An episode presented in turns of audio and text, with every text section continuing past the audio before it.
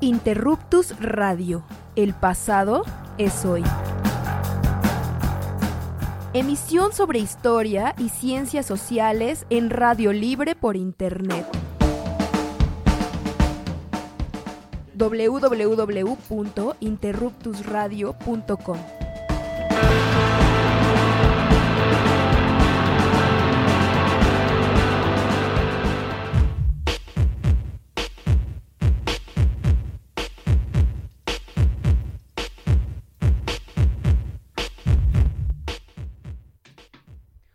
Hola, muy buenos días, queridas, queridos amigos de Interruptus Radio. El pasado es hoy, programa de divulgación de historia y ciencias sociales que transmite todos los domingos eh, de 10 a 12 del día. El día de hoy, domingo 26 de abril del 2020, estamos iniciando un programa más en cuarentena. Tenemos esta serie de transmisiones que hacemos vía live stream en esta ocasión con un programa titulado Crisis Capitalista ante la COVID-19, en la que vamos a hablar de economía. Ciertamente, eh, pocas veces hemos tenido programas dedicados a la economía en Interruptus Radio.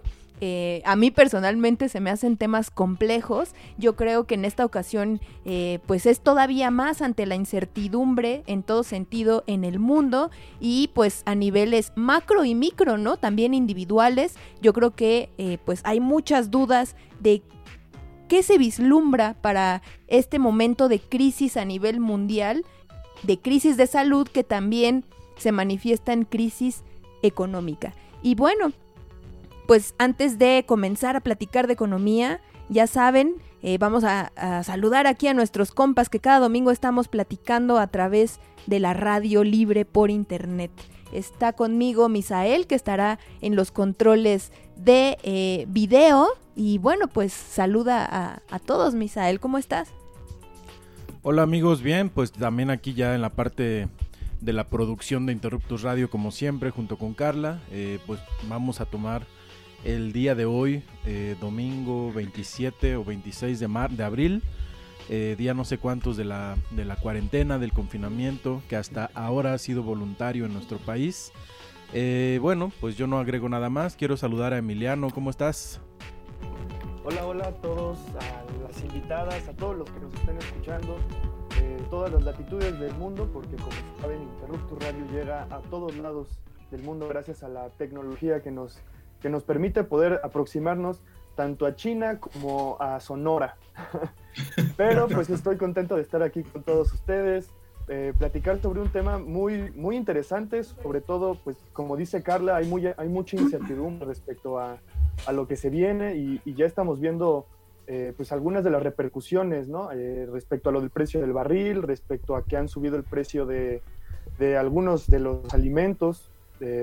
Entonces, bueno, también respecto a los empleos, respecto a los despidos, ¿cómo, cómo va a estar este reajuste? Si, si de verdad esto es una crisis capitalista, como lo han venido mencionando algunos investigadores, algunos historiadores y filósofos, o si más bien es un paso para, para una transformación y una entrada hacia un fascismo distinto. Entonces, bueno, estamos en un momento de reconfiguración y creo que una visión económica como la que tendremos el día de hoy nos va a permitir ampliar mucho la, la, visión que tenemos. Pero pues antes de comenzar también saludo a Augusto, el hombre detrás de los memes de Interruptus Radio.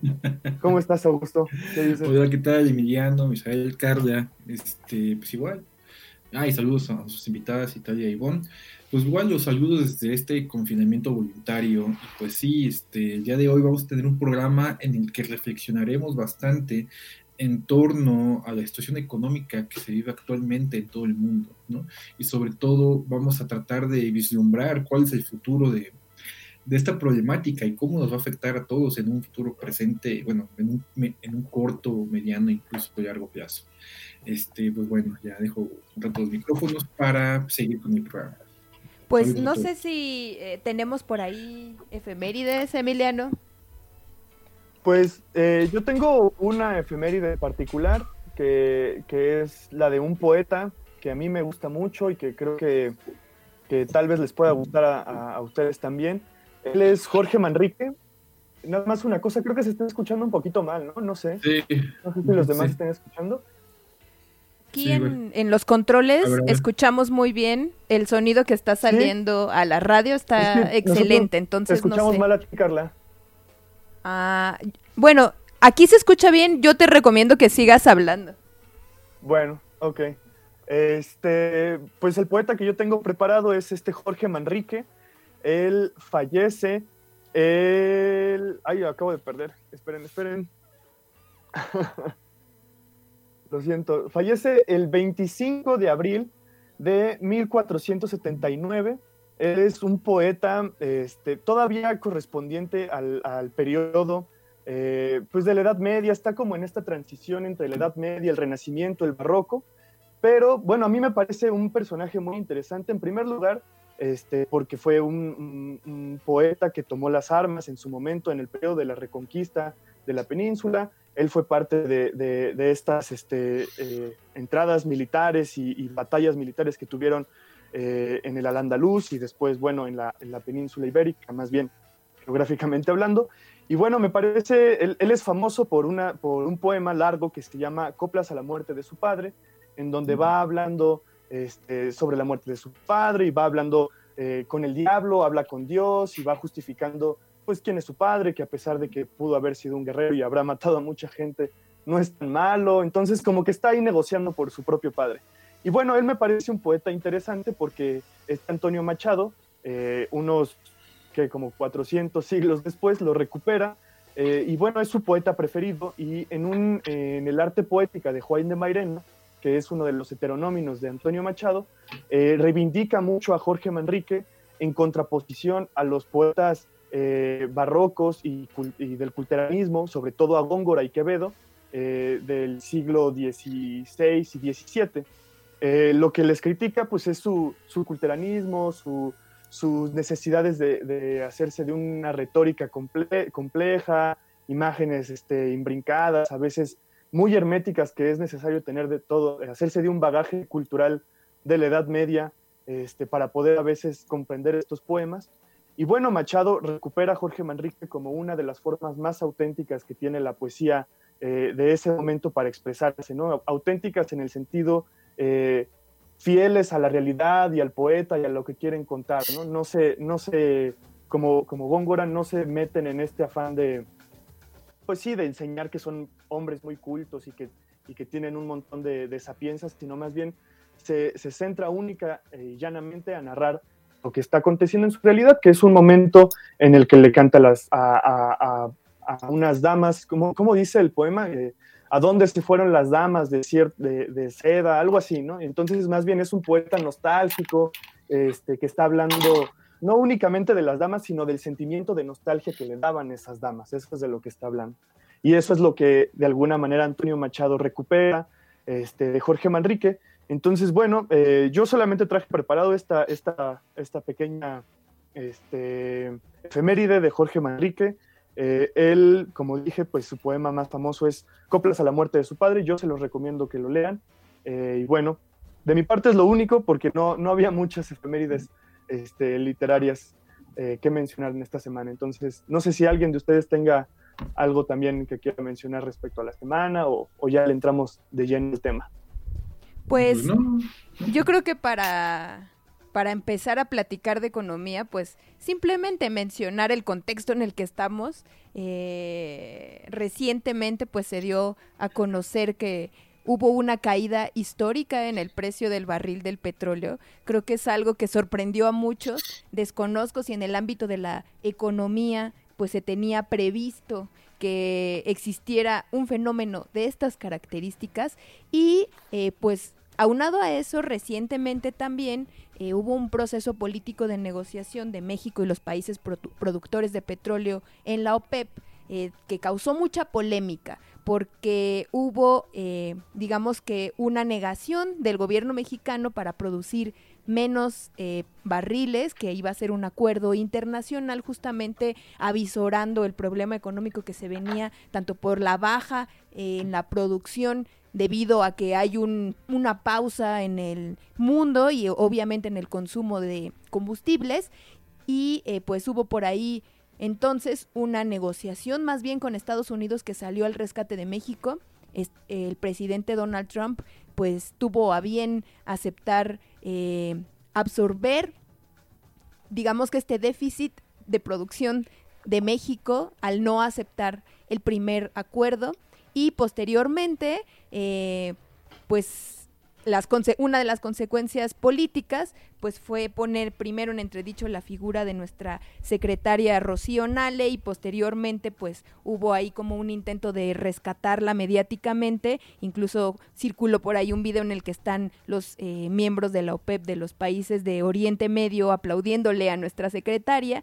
Y eh, pues yo creo que muchas personas nos quedamos mucho con la duda de cuál era la intención de México frente a ese escenario, si fue o no bueno para México primero negociar de esa forma tan contundente, pero después que fuera Estados Unidos el que terminara resolviendo este problema y que todo esto viene como enmarcado en el gran problema económico que implica que el propio eh, mundo todos los países hayan tenido que ponerle una pausa a sus procesos económicos. Creo que una de las cosas que estamos viendo es el repunte de China, que es como de lo que se habla a nivel geopolítico y geoeconómico, que los ganones de la crisis pues terminan siendo China tanto porque eh, la pandemia comenzó ahí y en estos momentos, después de que eh, tuvieron medidas muy eh, como mm, emergentes y que fueron, que dieron buenos resultados, eh, pues ya están retomando la producción y que incluso en el ámbito de la salud, pues terminan siendo el país que tiene la mayor posibilidad de, de vender productos relativos a la salud en el mundo. Ahora bien, dentro de este complejo escenario, eh, pues vamos a explorar qué es lo que pasa con nuestro país, ¿no? ¿Qué, perspectivas podríamos esperar? Y bueno, ahí también a mí me gustaría que nos dijeran cómo es que, eh, pues en economía se hacen estas predicciones, porque creo que es lo que muchos esperamos de la economía y no sé si necesariamente eso, eh, pues sea útil, ¿no? Preguntarle a la economía qué va a pasar, porque creo que la inestabilidad y la crisis, pues pegan todas las ramas y cómo no en la economía. Eh, pero bueno, para iniciar, pues a mí me gustaría mucho que nos brindaran una breve presentación. Nuestras invitadas son especialistas en el área de economía, entonces, eh, pues... Eh, Italia, igual podemos comenzar contigo. Primero, muchas gracias por aceptar estar aquí con nosotros en Interruptus Radio este domingo, tempraneando además, pero en la cuarentena luego ni se siente en qué día estamos, así que a lo mejor no es tan complicado. Este, pero muchas gracias por haber aceptado y también pues nos podrías platicar un poquito de ti para que nuestra audiencia te conozca. Ok, eh, gracias Carla, gracias eh, a, todos por la invitación. Realmente para mí es un, es un privilegio estar con ustedes y sobre todo eh, creo que es un buen momento para felicitarlos por esta iniciativa de poder conversar un poco con otro tipo de ciencias y poder hacer este vínculo entre historiadores y economistas, ¿no? Eh, básicamente yo eh, estudié economía en Guatemala, soy guatemalteca y eh, hace unos años decidí venir a México a estudiar mi maestría y doctorado en ciencias económicas aquí en la Universidad Autónoma Metropolitana y básicamente me adoptaron en, la UAM como profesora visitante, así que ahora estoy en esa universidad impartiendo clases en, la, en el Departamento de Economía. Entonces, esa es básicamente mi introducción, mi, historia de vida de los últimos, ¿qué podríamos pensar? 15 años de mi vida. Y eh, yo creo que ya para entrar un poco en la discusión, creo que las preguntas que planteas son sumamente importantes y también son sumamente complejas, ¿no? Eh, parte del de, eh, contexto mundial de lo que está sucediendo es prácticamente una revelación, al menos yo así lo considero, de que el capitalismo y específicamente el capitalismo en su forma de acumulación neoliberal ha sido un fracaso, ¿no?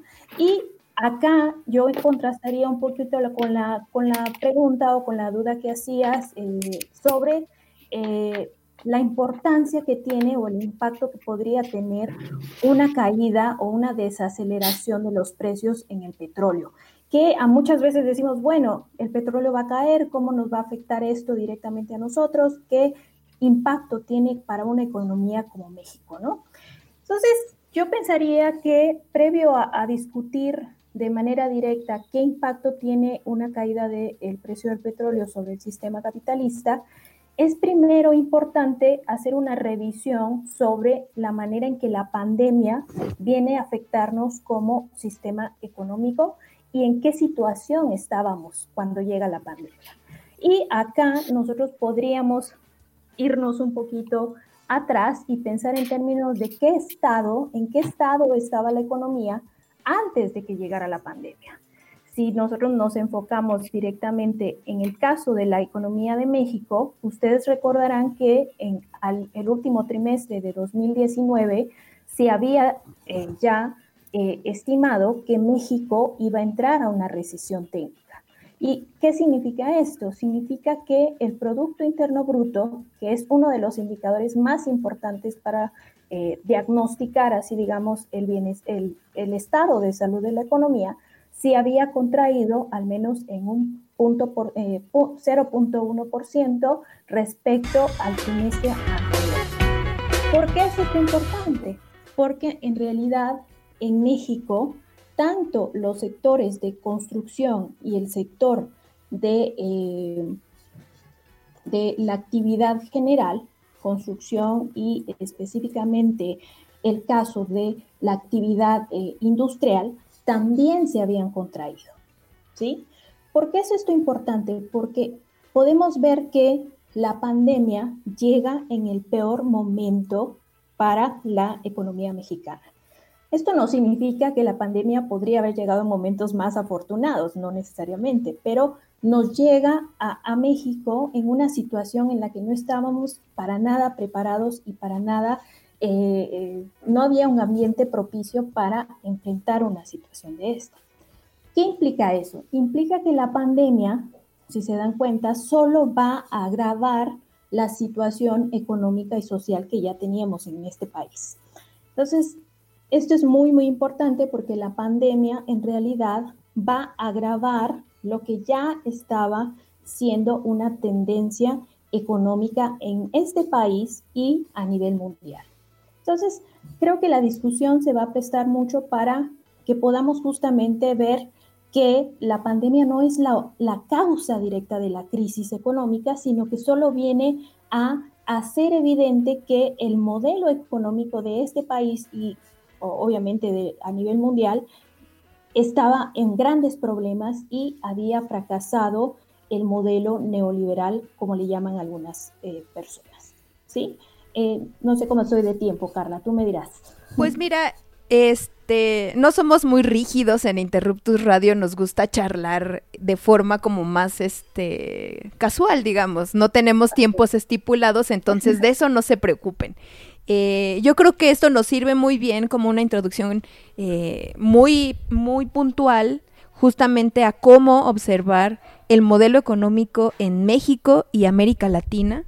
Y a mí me gustaría mucho que en algún momento este, pues también se ponga en contraste con la región en el sentido en el que muchas veces hemos escuchado en este contexto que nos comparamos con países europeos en muchos sentidos, no nada más en el económico, por ejemplo, en el de la salud, eh, pues hay muchas personas que consideran que hay una mala estrategia en el sentido de que no está copiando las estrategias de Europa, por ejemplo, o incluso de los países asiáticos. Y yo creo que una algo muy importante al hablar en términos internacionales, pues es justamente atender a las diferencias de los países. Entonces, si en México había un problema económico previo, creo que es algo que igual ahorita valdría la pena ver desde cuándo, ¿no? Desde cuándo hay un problema económico que se viene arrastrando, eh, pues, no sé, yo recuerdo, pues mi vida misma ha estado enmarcada en crisis económicas, ¿no? Entonces, esa parte y este cómo se, se, enmarca en la región de los países llamados en desarrollo del tercer mundo, ¿no? Porque obviamente pues a cada uno lo agarra en condiciones distintas, pero yo creo que ninguno estaba preparado para una crisis como esta, ¿no? Este, bueno, tenemos a Ivonne también ya conectada. Ivonne es también eh, nuestra invitada del día de hoy.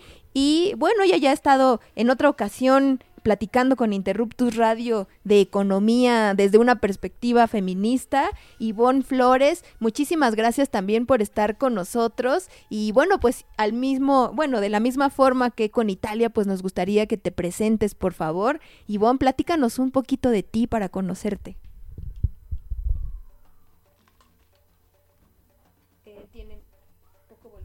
Ivo, no te escuchamos. No sé si tendrá mudo tu...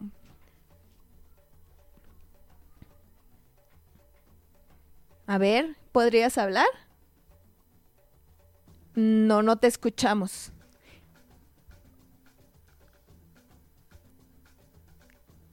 ¿Hay por ahí algún este problemita técnico? No sé si sea eh, tu configuración de tu, de tu compu. ¿Podrías checarla?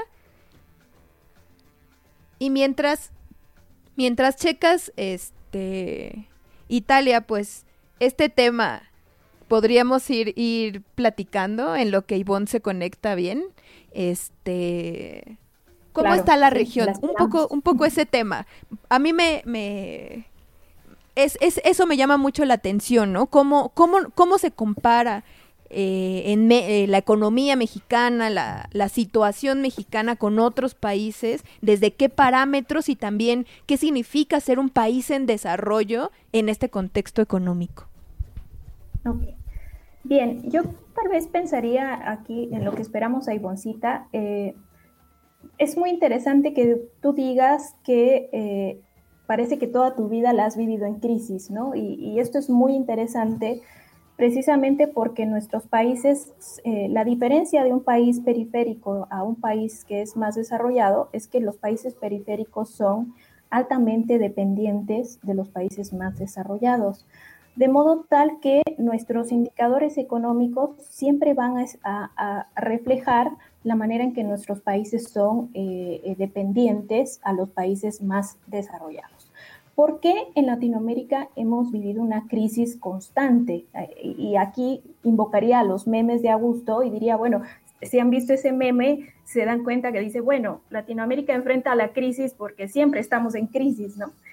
Y, es prácticamente cierto en el sentido de que la región estaba enfrentando una gran crisis económica debido a la crisis financiera inmobiliaria de, que, inicia en Estados Unidos en 2007-2008, de modo tal que ninguna economía capitalista, y, aquí me refiero a la región latinoamericana y a la región y a todo eh, eh, el globo, es que realmente nunca habíamos logrado recuperarnos de esta crisis y, algunos, algunos especialistas dirán, no, nos recuperamos en 2009, ¿no? Pero en realidad los, los indicadores de la región nos hacen darnos cuenta que eh, esta región nunca se recuperó de esa crisis. Y esto obviamente nos, nos ha condenado a vivir 10 años, 11 años de crisis sin verdaderamente recuperar los niveles económicos que habíamos alcanzado en la época de, 1930, 1970, que se conoce como la, la era, la época dorada del capital, ¿no?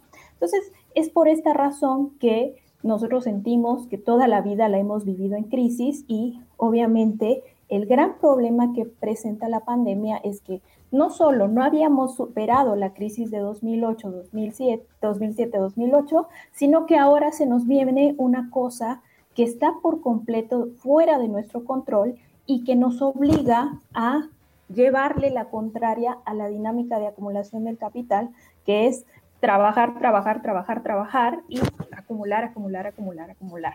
Entonces, la gran perspectiva que se tiene para, la región cuando se escucha a una diversidad de economistas es que la visión es bastante pesimista, pero es porque eh, en realidad la pandemia nos va a venir a reconfigurar todas las economías que son dependientes, que son periféricas y lo que tiene que hacer México en este caso es ajustarse en cierto sentido a la dinámica que vaya a tomar Estados Unidos como principal socio comercial, ¿no? Entonces, cuando vemos hacia Estados Unidos, que pareciera ser nuestra, nuestra eh, brújula económica, nos podemos dar cuenta que el gran problema en Estados Unidos es que la pandemia también les viene a afectar en una economía que estaba realmente muy deprimida.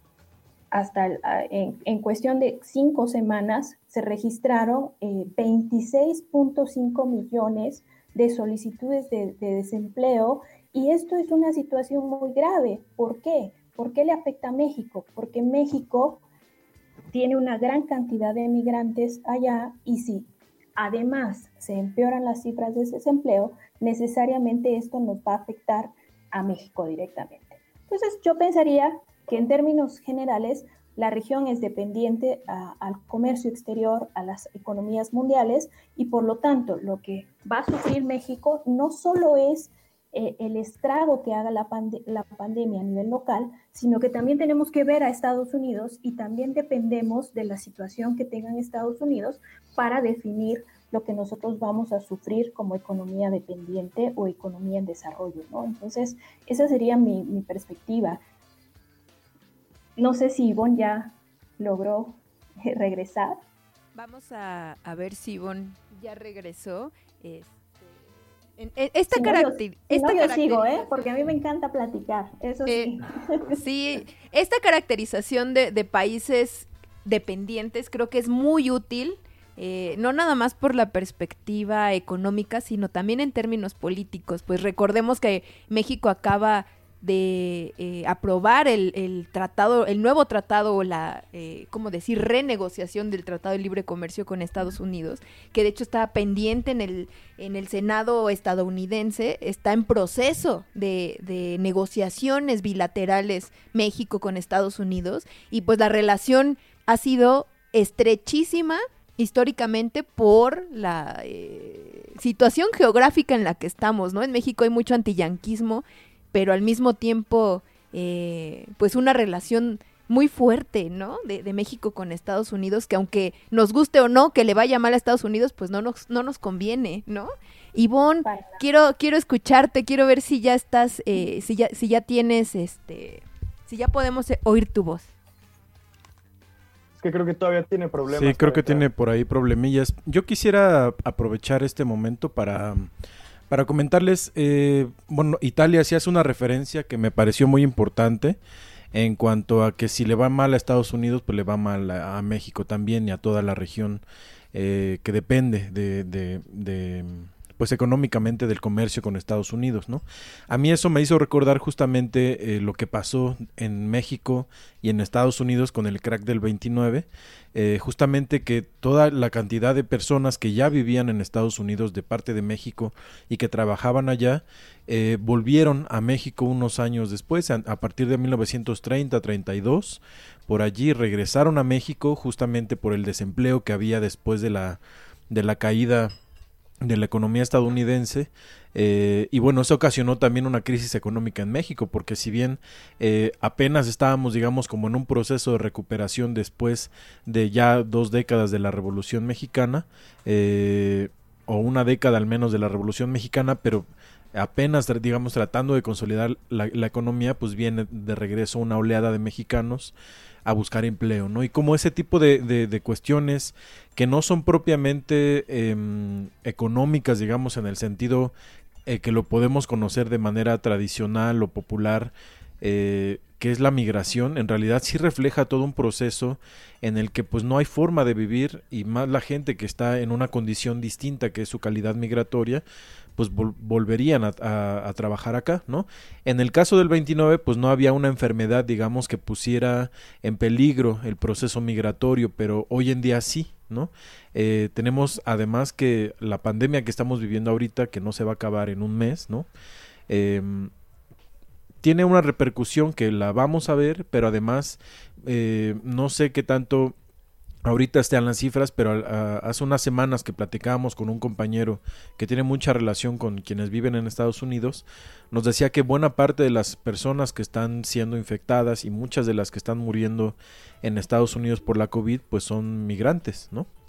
Entonces parte también de cómo se van entrelazando algunos eh, eh, digamos, ámbitos, no solo el económico, sino también lo que, lo que permite la condición migratoria de otras personas y las vulnerabilidades a las que están expuestas y expuestos, ¿no? Bueno, pues no sé si por ahí ah, todavía no regresan, ¿verdad? Bueno, pues mira, sigamos platicando un poquito más sobre esto que tú ya planteabas de forma muy interesante, muy clara. Em, a mí me gustaría preguntar quizá qué alternativas podríamos encontrar eh, o qué, tú como economista, qué podrías decirnos de alternativas eh, de comercio o de replantear, digamos, algunas relaciones comerciales de México con el mundo.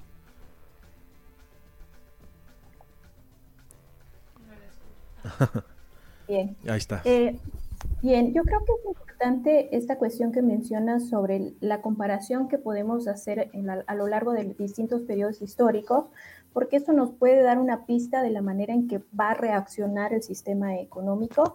Y la primera, eh, la primera gran cosa es que ahora no estamos viendo un movimiento migratorio muy fuerte entre países, justamente porque ahora hay una... Eh, una crisis, hay un, hay un tema de salud involucrado en los movimientos que podrían estar eh, involucrados con la migración.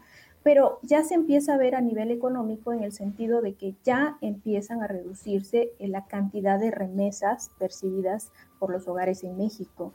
Entonces, si bien eh, no ha afectado de manera directa los movimientos migratorios de eh, país eh, de México hacia Estados Unidos, sí se ha visto la manera en que fluye el sistema económico, como han reducido el nivel de remesas hacia, hacia México. ¿no? Y otra cosa que es sumamente interesante y que mencionas en tu comentario es sobre el tema de la vulnerabilidad. ¿no? Eh, me parece a mí que es muy, muy importante que eh, veamos que los grupos vulnerables pueden ser vulnerables porque obviamente su sistema inmunológico no les permite enfrentar eh, es una crisis como esta, ¿no? Pero también hay otro elemento que me parece muy, muy relevante, es que la gente es vulnerable no necesariamente porque pertenezca a un grupo etario particular, sino que es vulnerable porque el sistema los ha hecho vulnerables. ¿En qué sentido? el ejemplo que tú pones de migrante de Nueva York, que es en Nueva York precisamente eh, el, eje de la pandemia, que en Nueva York los más afectados son los migrantes y los afroamericanos. Pero una enfermedad de esta naturaleza no puede hacer una discriminación de, de, este tipo, ¿no? Y lo que podemos ver es que realmente toda esta idea del capitalismo lo que ha hecho el modelo o el sistema capitalista es hacer a ciertos grupos de la población mucho más vulnerables. ¿En qué sentido? Podríamos pensarlo en México, ¿no? En México, los jóvenes y las mujeres son, un grupo poblacional que compone mucho esta, este sector informal, ¿no? Entonces, como grupo informal, son grupos que no pueden darse el lujo de quedarse en casa y de seguir las reglas de contingencia establecidas por el, gobierno, de modo tal que tienen que salir, ¿no? Viven al día. Y entonces, como viven al día, tienen que salir y se hacen vulnerables a una enfermedad de este tipo. Otra cosa es de que estos grupos que son informales no necesariamente tienen un nivel de ingresos que les permitan garantizar una buena alimentación, una buena condición de salud, de modo tal que cuando vemos los reportes de López Gatel nos damos cuenta que los jóvenes que están propensos a desarrollar problemas de, la enfermedad son aquellos que son obesos, que son diabéticos y que tienen problemas de nutrición, ¿no? Entonces, ahí vemos el ejemplo perfecto de un sistema capitalista que ha hecho vulnerables a determinados grupos. Y yo pensaría que podríamos llevar este análisis más allá, en el sentido de que los ancianos eh, en nuestro país, eh, los adultos mayores, si, me refiero mejor a ellos como adultos mayores, realmente son eh, personas que han sido abandonadas por el sistema.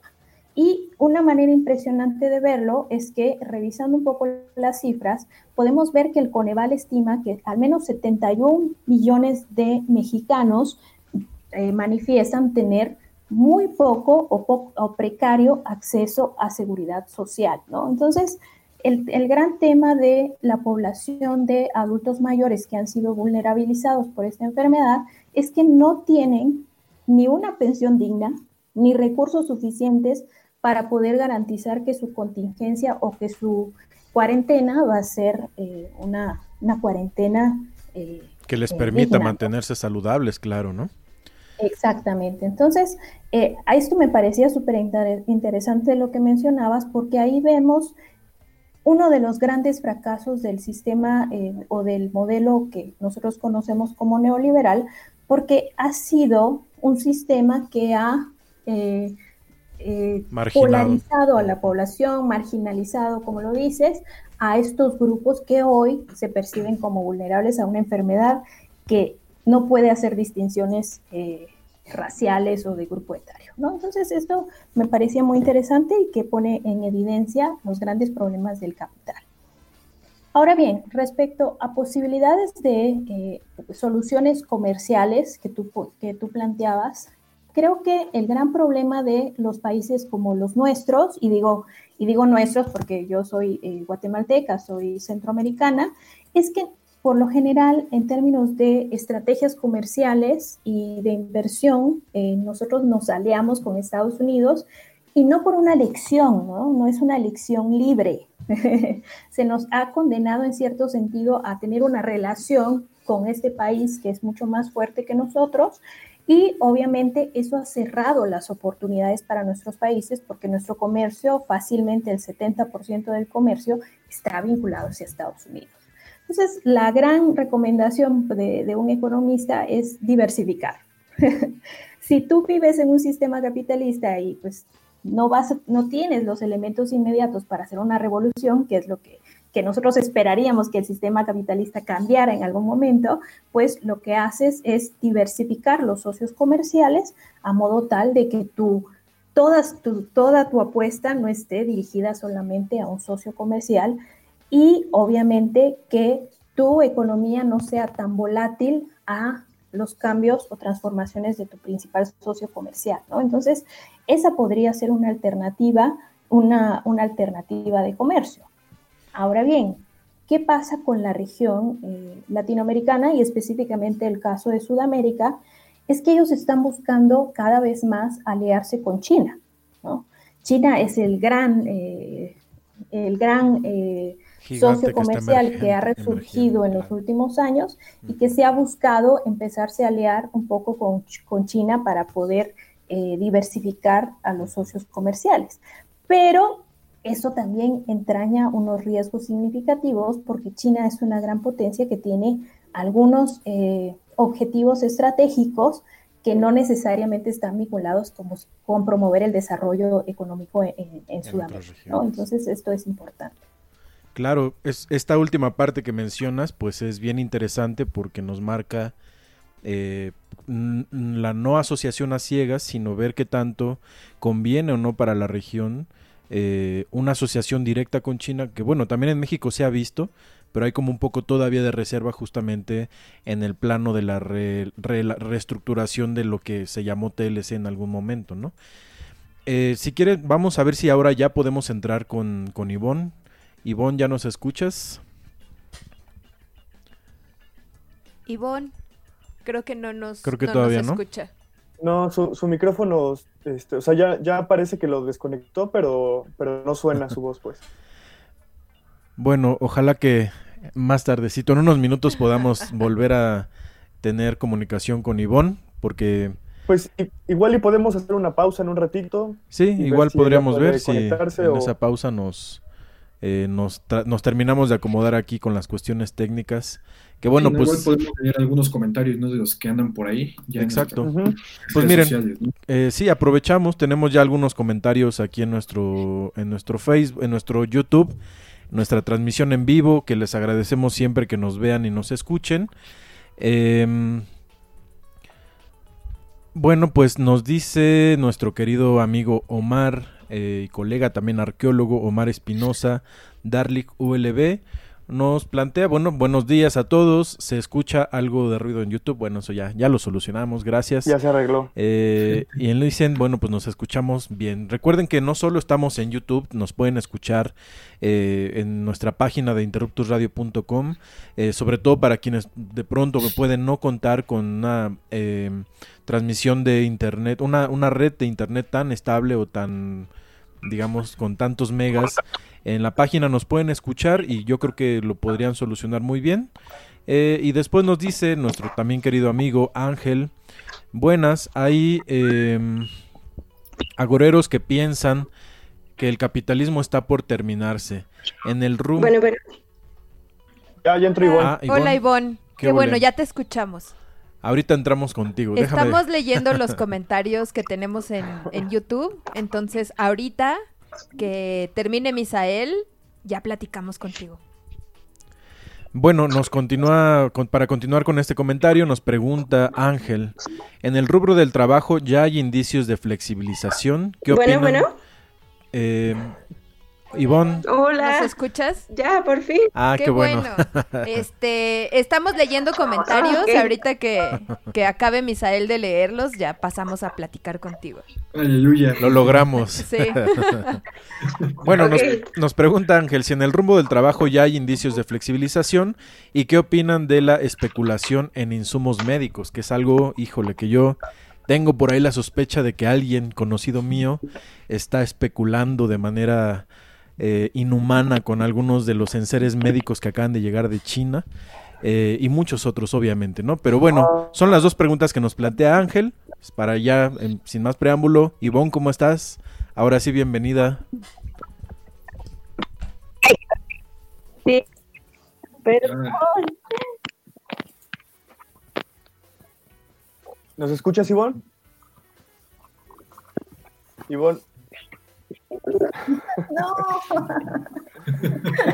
Creo que Hola, no nos Hola. Ivonne, ¿nos escuchas? Creo que otra vez. O quizás son Hola, los audífonos. Perdón, perdón por las fallas técnicas. y- No te preocupes, Sí, bueno, bueno. te Bueno, escuchamos. Es que creo que debe de tener como, como atraso la, Bueno. el sonido. bueno. Hola. Te escuchamos, Ivonne. Ivonne, te Bueno. estamos escuchando. ¿Sí se Te escucha? escuchamos. Sí, sí, sí. Sí, Sí. pero tú nos escuchas a nosotros. No, Creo que ahora ella no nos escucha. ¿sí se escucha? Sí, Nosotros a sí, ti, sí. Bueno, sí. ok, ok, ya. Bueno, eh, ¿Sí? ¿Nos escuchas, Ivonne? No, creo que ella, más bien ella no nos escucha. Ahora nosotros Oh, sí la escuchamos a yo ella, pero ella solo quería no. agradecer a- a- por la invitación. Eh, una disculpa por todas las fallas técnicas que, que ha habido. Eh, una pequeña presentación, pues eh, soy... Bueno, sí, No Ok. Eh,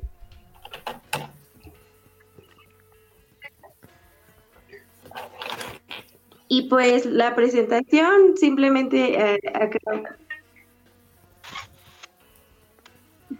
Sí. Sí, tú sigue, tú sigue. Creo que tiene un retraso y por eso Sí, es por creo eso. que sí, eso, esa es tu bronca. ok, ya. Eh, pues la presentación solo eh, acabo de terminar la, la maestría en ciencias económicas. Eh, soy licenciada en economía por, por la UAM.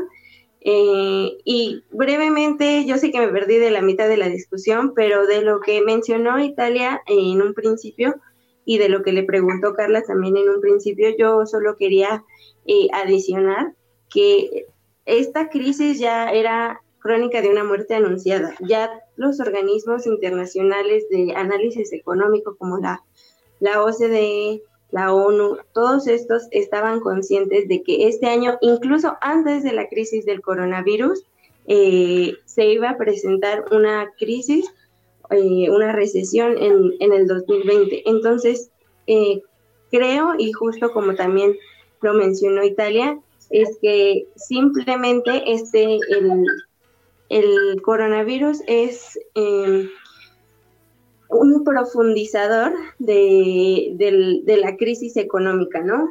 Por otra parte, creo que también lo que, lo que pasa a nivel internacional es que todos y cada uno de los aspectos, tanto económicos como sociales, se han visto afectados.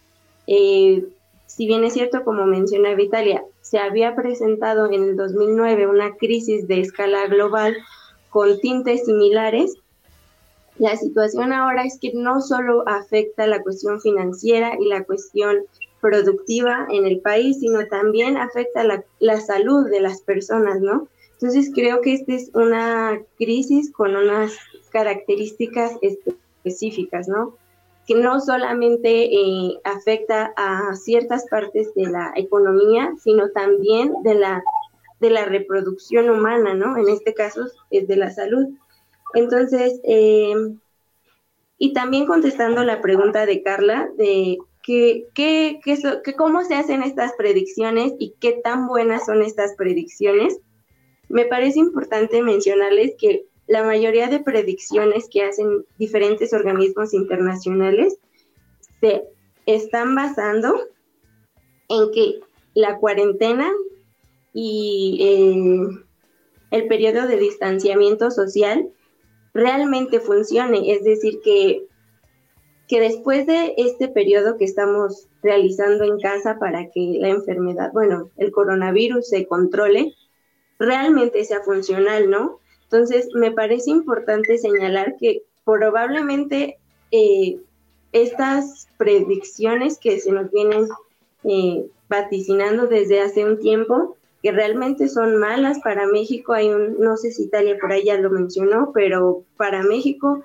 en el mejor de los casos, se prevé una caída del PIB del 5%, entonces eh, es importante mencionar que además de esto es probable que estas predicciones sean mucho mm, más catastróficas si es que el periodo de cuarentena y de distanciamiento social no es tan eficiente como estos organismos internacionales eh, consideran. Entonces, me parece también, por último, señalar que eh, con relación al precio del petróleo, eh, también era una muerte anunciada, ¿no? En realidad eso ya era una cuestión de tiempo, porque desde, desde por ahí de 2016 el precio del petróleo ya, ya venía bajando, ¿no? Entonces, esta solo, insisto, eh, este momento del coronavirus es el profundizador de todos los demás eh, elementos que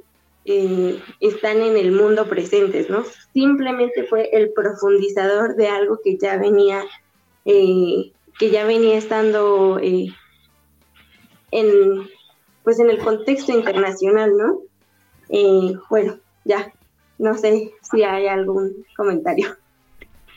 Pues sí, a mí me surgen muchísimas, muchísimas como dudas. Por ejemplo, ahora se habla mucho sobre el petróleo, que pues la idea es justo transitar hacia las energías renovables, ¿no? Entonces se habla mucho de eso desde muchos aspectos. Entre los más superficiales, pues está esa tendencia como casi de moda, ¿no? De que a nivel individual trates de no utilizar productos contaminantes derivados del petróleo, etcétera. Como Ricardo Anaya.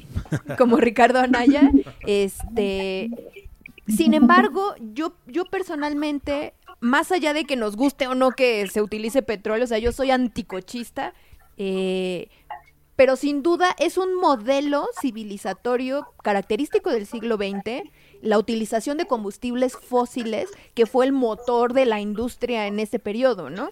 Creo que ahora ya hay otras características de la producción industrial pero los energéticos contaminantes y combustibles fósiles siguen siendo los primarios para la cadena productiva, ¿no?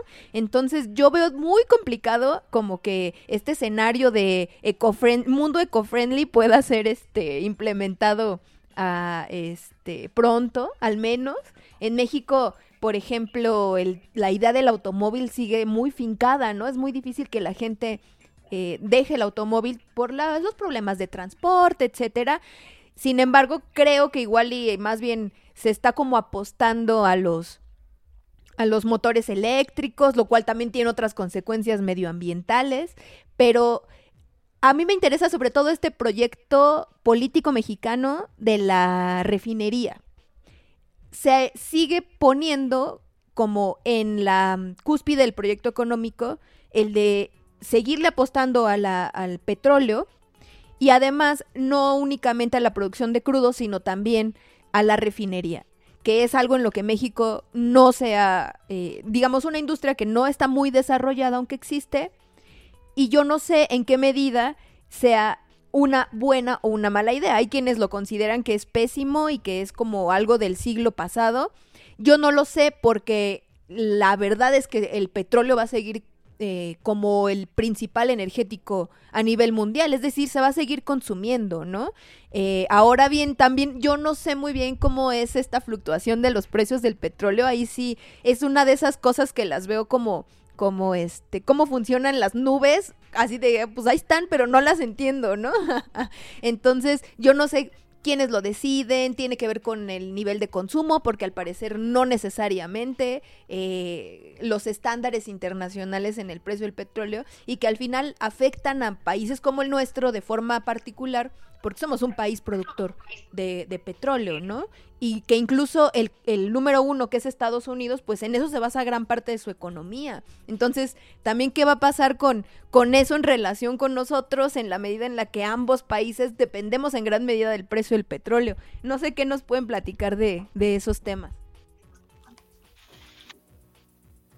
Eh, bueno, yo brevemente quiero, quisiera mencionar que la verdad, no sé si en este punto sea conveniente. Bueno, eh, en la mañana leía una noticia de que al final de cuentas, aparte de la negociación de la OPEP, no solamente el precio del petróleo estuvo influenciada por la sobreproducción eh, momentánea de, o el, la disminución del consumo eh, de, petróleo a nivel mundial derivado de de estas restricciones de movilidad y de consumo y de producción, sino también porque había eh, una guerra entre Rusia y los países de, productores de petróleo. Entonces, no solamente son, insisto, no solamente es esta cuestión eh, meramente del coronavirus, sino de las estructuras productivas que se tenían antes, ¿no? Y justamente creo que em,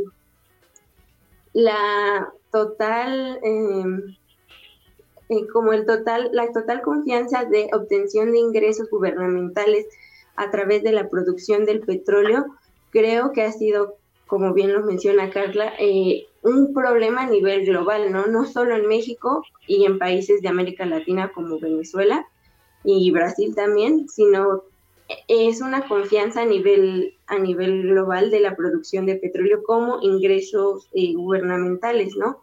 Entonces creo que justamente esto pone en jaque lo que pretendía ser el futuro de, el mundo.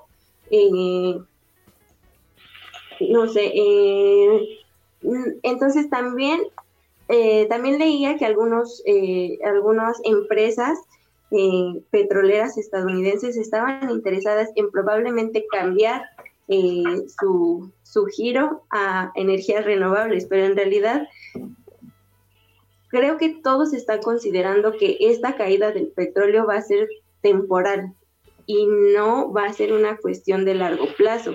Sin embargo, yo no creo que sea así, digo, porque al final viene, eh, vienen varios años con esta misma tendencia entonces, yo, yo veo complicado el, el, futuro y la conversión a, un a posibles energías renovables.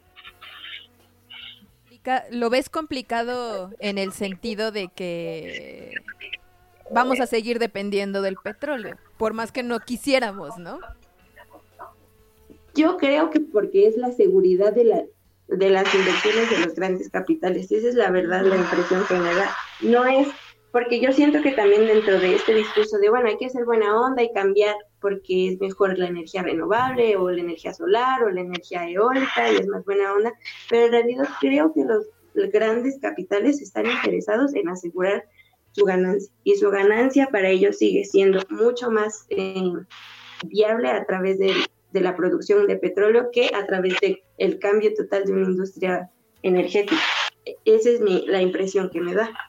Además, hacer el cambio implicaría una inversión no prevista, ¿no? En ese sentido, o sea, si tu, si tu perspectiva es justamente seguir acumulando más capital, pues entonces lo haces en una industria que ya lo tenga asegurado en vez de invertirle a otra, ¿no? O sea, y en México pues también la verdad es que las energías renovables no son un tema.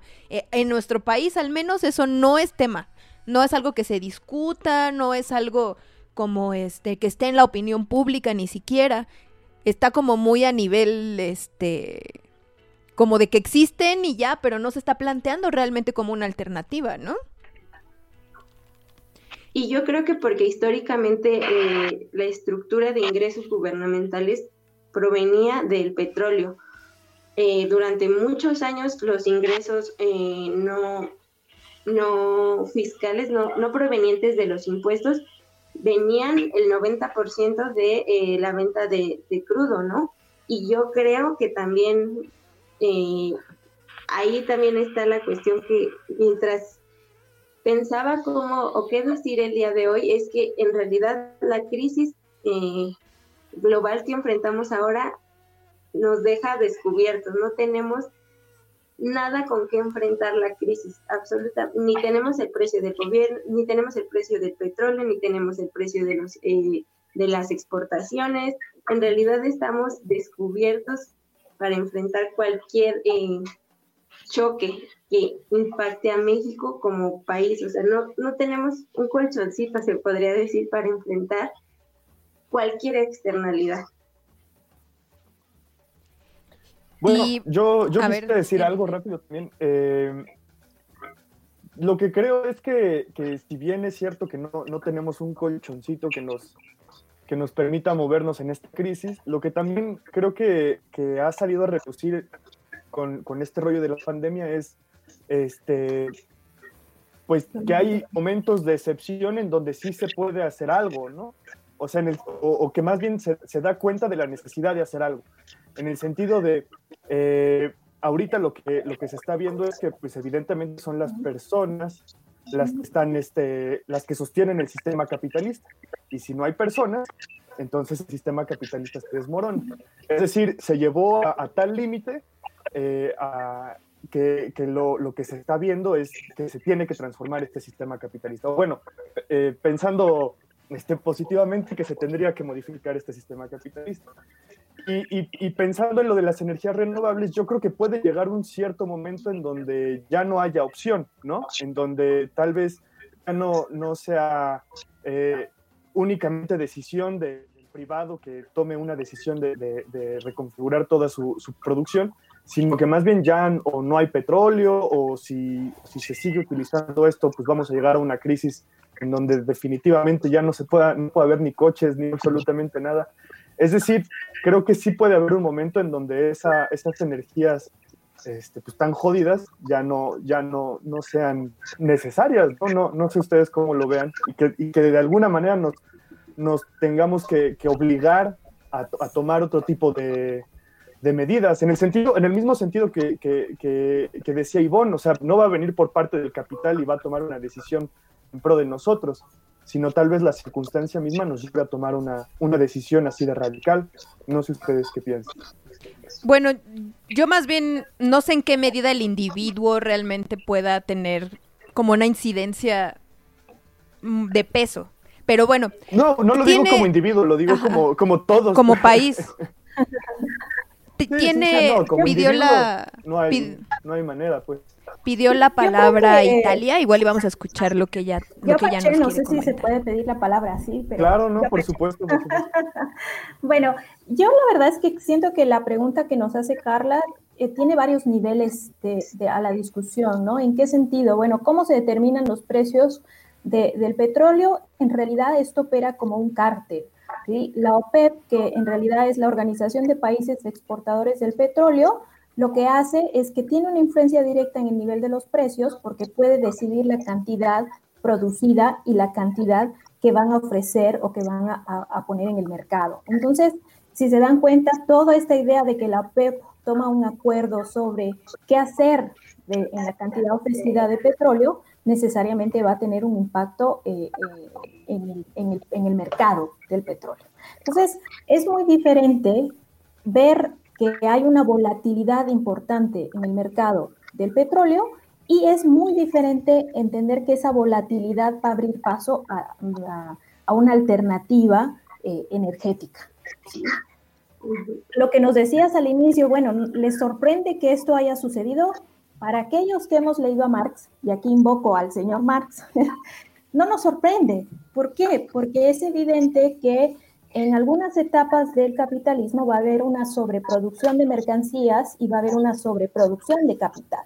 Y esto necesariamente va a generar una contracción de los precios del mercado que está en sobreproducción y también va a generar una desvalorización importante de, eh, del capital. Entonces, esto es un fenómeno propio de una crisis de rentabilidad del capital y que no nos sorprende en ese sentido. Ahora bien, ¿por qué seguir apostando a proyectos que eh, están vinculados con ese mercado? O, la apuesta que hace López Obrador a, esta, a este sector es precisamente por lo que dice Ivonne, esta volatilidad eh, que ahora se presenta como precio negativo y que nos sorprende, es temporal, ¿sí? El mercado está sufriendo y recordemos que este mercado está muy sujeto a cuestiones especulativas, de modo tal que la incertidumbre va necesariamente a jugar y desempeñar un papel importante en la determinación y en la volatilidad de los precios. Entonces, ¿por qué no suspender un proyecto de esta naturaleza? Es porque esto es temporal. Si nosotros pudiéramos implementar una alternativa de, energía eh, sustentable y una alternativa que sea viable, pues todos diríamos, sí, el petróleo ya llegó a su fin, ya no es eh, rentable invertir en este proyecto pero esto no es así, esta es una volatilidad temporal que eventualmente va a llegar a otra vez a su punto de equilibrio. No quiero, no quisiera usar equilibrio en, términos eh, conocidos. Pero entonces, ¿por qué seguir con ese tipo de proyectos? Porque no hay una alternativa viable y lo que decía Carla es, sigue siendo costosa la alternativa y sigue impactando de manera importante al medio ambiente, de modo tal que esta alternativa puede ser viable y buena hoy, pero mañana vamos a volver a caer en el mismo problema. Entonces, ¿qué es importante acá eh, desde mi perspectiva? Que dentro del capitalismo se tiende a pensar que los individuos somos responsables de esta contaminación tan grande que hay en el sistema. Un ejemplo claro podría ser Coca-Cola. Ah, el mar está lleno de plástico porque yo me tomo una botella de plástico, una, una, un agua, una Coca-Cola en plástico, ¿no? Entonces, lo que hace el capital eh, o la dinámica capitalista es individualizar el problema y creer que la, la, el individuo puede ser capaz de enfrentar y de cambiar el sistema, ¿no? Cuando en realidad son los grandes conglomerados los que generan este tipo de grandes problemas. Entonces, yo tal vez cuando hablábamos un poco con Ivonne sobre esta sesión, eh, pensábamos que no queríamos ser tan pesimistas, ¿no? Y Emiliano eh, tal vez nos invoca a, esa, eh, ese, a ser un poco más optimista, porque en realidad los escenarios más pesimistas nos dicen que esto va a la final, ¿no? Pero siempre hay que pensar de manera optimista y pensar que ah, como economistas, como profesionales de las, de las ciencias sociales, nuestra apuesta sería más bien a fortalecer esos espacios de comunidad y esos eh, modelos económicos que no son tan agresivos ni con el medio ambiente ni con, la, con las personas. ¿no? Entonces, en ese sentido, comparto contigo, Emiliano, que hay que ser un poco optimistas de que en realidad pueden existir alternativas que como individuos, como comunidades, nos permitan hacer frente a este tipo de problemas y que finalmente es la única solución, ¿no? Porque nadie va a ver por, por el individuo, nadie va a ver por, por tu grupo, por tu seno familiar, nadie va a ver por tu comunidad más que nosotros mismos, ¿no? Entonces, en ese sentido, tal vez sí compartiría contigo la necesidad de tener un optimismo, de fortalecer nuestra comunidad, nuestros espacios de trabajo para que esto no sea tan grave, ¿no? Sí. Eh, yo quisiera comentarles, preguntarles también algo en ese sentido en cuestión de cómo, cómo mm, bueno, vaya, desde distintas posturas ideológicas, políticas, se plantean distintas alternativas de, de digamos, de, de, asociación o de trabajo y de construcción de una sociedad distinta, eh, digamos, en las márgenes o fuera de lo que consideramos el sistema capitalista, ¿no? Que es las apuestas de los anarquistas, las apuestas de los socialistas comunistas, eh, no como una sociedad, digamos, global, porque hasta el momento creo que no hay, no hay posibilidades de que eso, de que eso suceda, pero quizá sí como en núcleos pequeños o en comunidades, ¿no? Eh, no sé en qué medida también eso finalmente sea una utopía para muchas dentro de estos grupos. Pero creo que sí hay algo muy importante que podríamos como tratar de entender eh, o de plantearlo al menos em, pues qué es el papel del Estado, ¿no? Que justamente la pandemia que estamos viendo hoy en día nos vuelve a plantear como la importancia de, de, contar con un Estado que pueda, digamos, proteger a su población en un momento en el que una pandemia está generando muchas otras cosas, no solo en los aspectos de salud, sino también pues en toda la cuestión económica que se acaba de... Eh, de revelar, digamos, como una nueva crisis de este, de este sistema capitalista. Eh, y bueno, lo que se ha planteado en muchos, en muchos eh, en medios de comunicación, en algunas opiniones, pues es que el papel del Estado nuevamente se vuelve relevante y eh, en este proceso que llevamos ya de unos 30, 40 años de neoliberalismo, pues es justamente la necesidad de, de la intervención estatal en cuestiones económicas y en eh, en volver a em, dirigir parte de su, de su economía hacia la construcción de infraestructura en salud, eh, infraestructura también en empleo, ¿no? Volver a, digamos, a replantear algunos de los, de los códigos o de los planteamientos legales incluso para, para también eh, tratar de mejorar las condiciones laborales, ¿no? En, en muchos países, digamos, ese sería como el, el panorama mm, más esperanzador en el sentido de que, bueno, los estados eh, adquirieran nuevamente un papel relevante, pero por otro lado están los grandes capitales mundiales, ¿no? transnacionales, que pues están tratando de limitar al propio Estado para que no intervengan en su propia recuperación, ¿no? Tenemos en Estados Unidos y en muchos otros países del mundo, pues como los países se están endeudando nuevamente o reendeudando para poder salir y, em, salvar a sus propias empresas o a los bancos a partir de, la COVID, ¿no?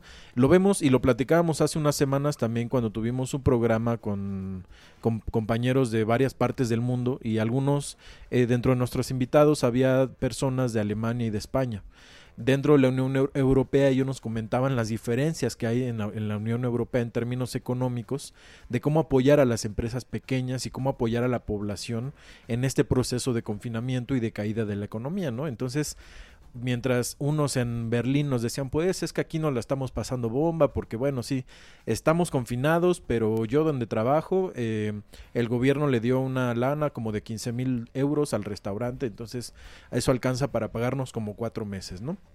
Y mientras una compañera en España nos decía, pues es que eso aquí no existe, ¿no? La gente, eh, si bien hay, hay, una serie de créditos y préstamos que ha habido para algunas empresas, no alcanza o no se está dando de la misma manera que en, Alemania, ¿no? Y eso también pone en duda, en, muchas, en muchos sentidos, el supuesto apoyo interno y la, digamos, la, em, la horizontalidad que no existe dentro de los países de la, de la Unión Europea, ¿no?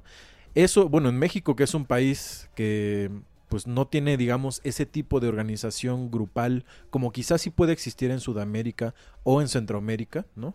Eh, México está aislado en cierta medida y creo que eso también lo pone en una cuestión eh, un poco más vulnerable eh, en un proceso además que llevamos quizá un poquito más de un año ya en que el gobierno eh, actual pues está tratando de eh, como gobierno aparentemente fortalecer el estado en su eh, presencia en la economía no sé ustedes cómo vean también ese aspecto y el papel del estado que vuelve yo creo que a, a adquirir digamos una cierta relevancia al menos en términos de salud y economía y bueno, si le escarbamos, pues obviamente en cuestión educativa, en cuestión de trabajo, en muchas otras cuestiones, ¿no? No sé qué opinen.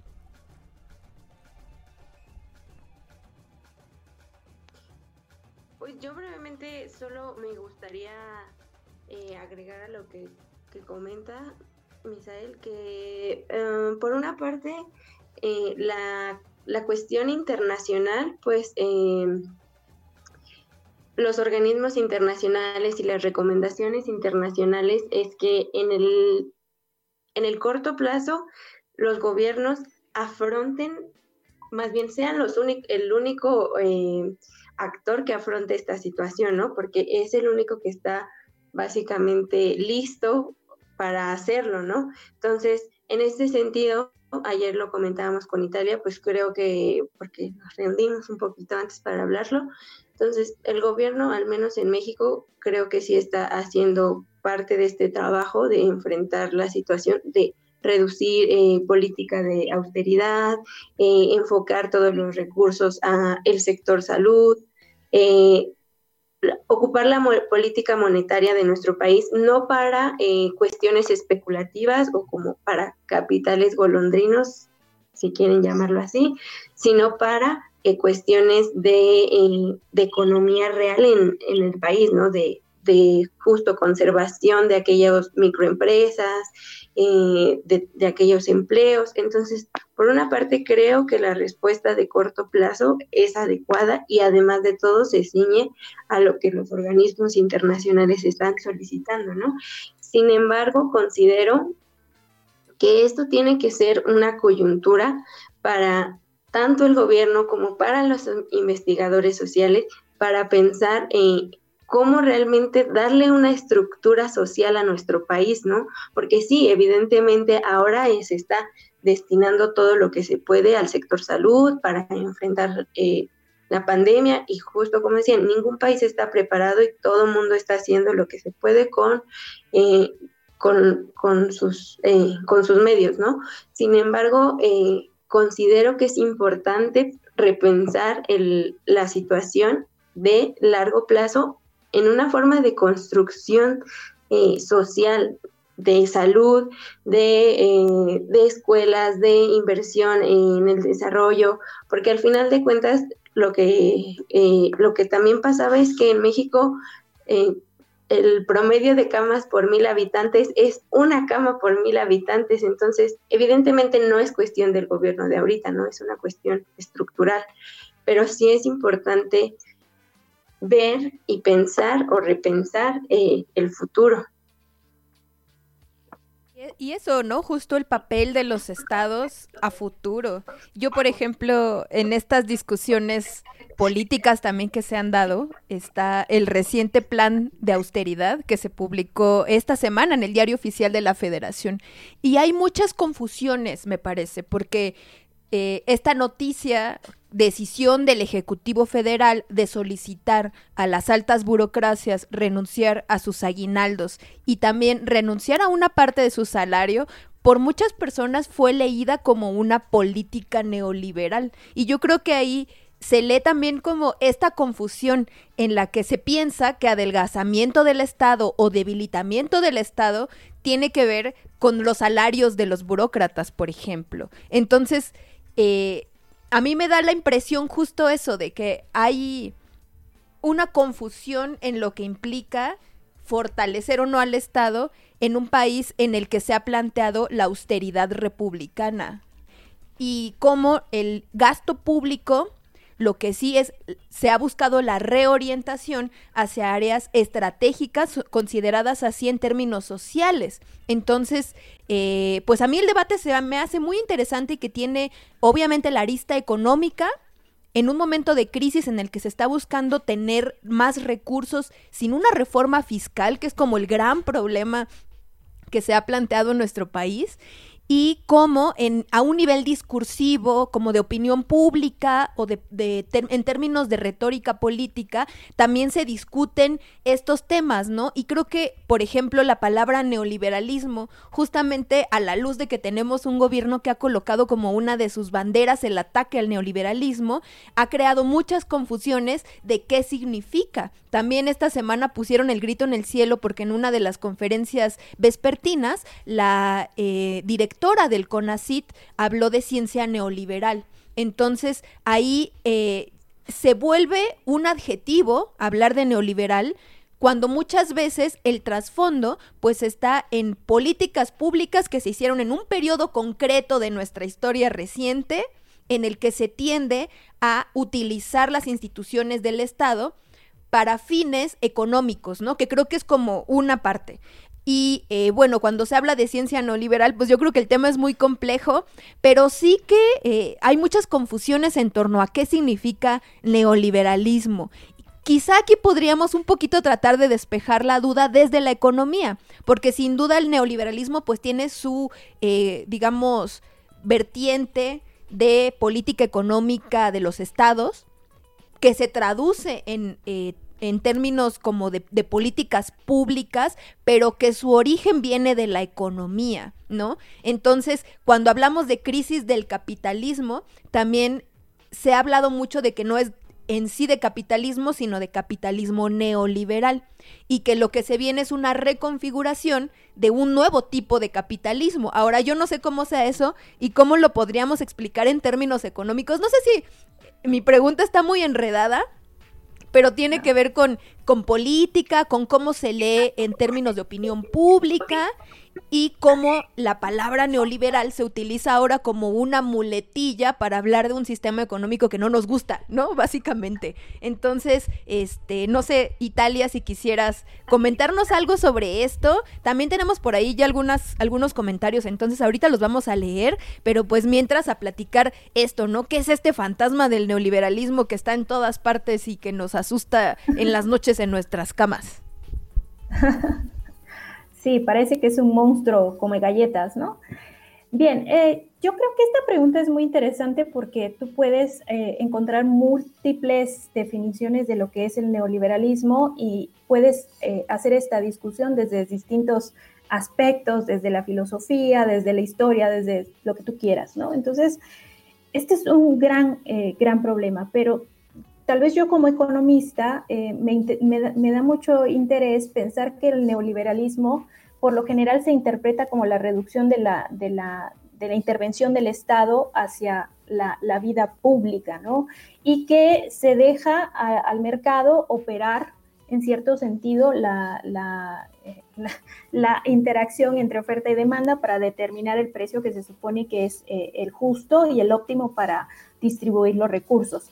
Sin embargo, esta, esta definición y esta visión es problemática porque cuando tú analizas la intervención del Estado durante los últimos 30 años, ha sido el momento en el que más ha habido intervención estatal por parte de todos los gobiernos. Entonces, esta noción de que es un espacio donde no interviene el Estado, se deja actuar a las fuerzas del mercado, me parece a mí que es un poco equivocada, ¿no? Entonces, aquí tal vez yo retomaría lo que Ángel nos había comentado y que lo olvidamos al pobre, es que en realidad yo considero que es interesante eh, caracterizar al neoliberalismo y darle una, una vista de decir, bueno, sí, el Estado interviene, pero ¿de qué manera interviene el Estado?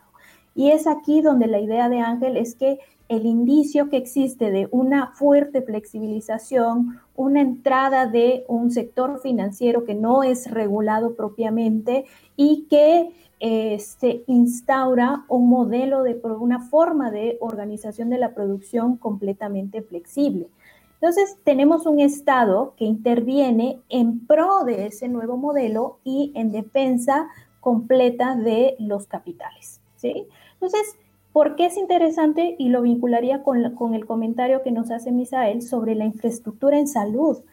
Salud, y esto es algo que escuchábamos en una intervención hace unos días, de un experto que argumenta que el sistema de salud también sufrió esta transformación de flexibilización y de un modelo de gestión gerencial, ¿no? Se depende eh, el modelo gerencial.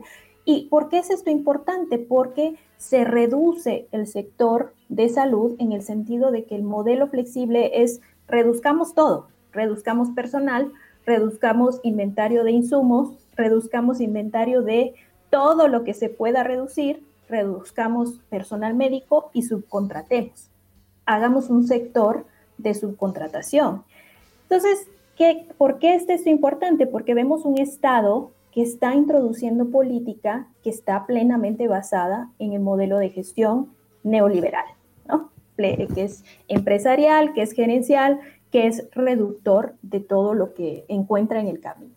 Entonces, tenemos un sistema de salud que, como bien dice Ivonne, tiene una cama por cada mil habitantes y que en donde la prevención es un costo. Nosotros no tenemos una política pública que esté dirigida a la prevención y la salud también se convierte en una mercancía pues, a partir de la cual hay que rentabilizar, ¿no?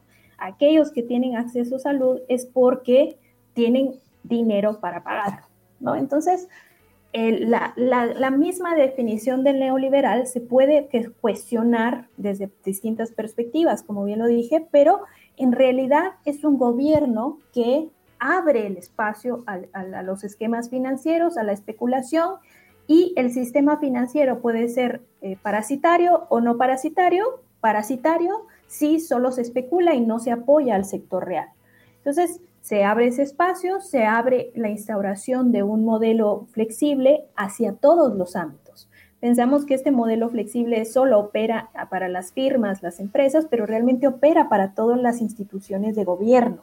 Entonces, viene una cosa como el COVID y nos encuentra completamente desnudos, como, dice Ivonne. No tenemos prevención y es donde empieza toda esta compradera de mascarillas, de insumos, de contratación de médicos, porque en los últimos 30 años la prevención ha sido considerado un costo innecesario en el sector salud.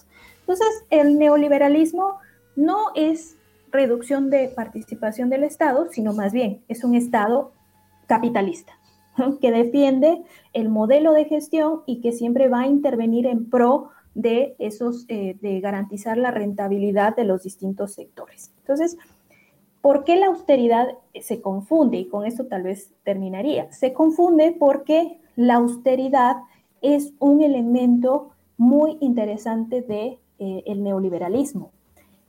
¿Qué resulta de instaurar un modelo gerencial en el sistema de salud? Reducción de costos.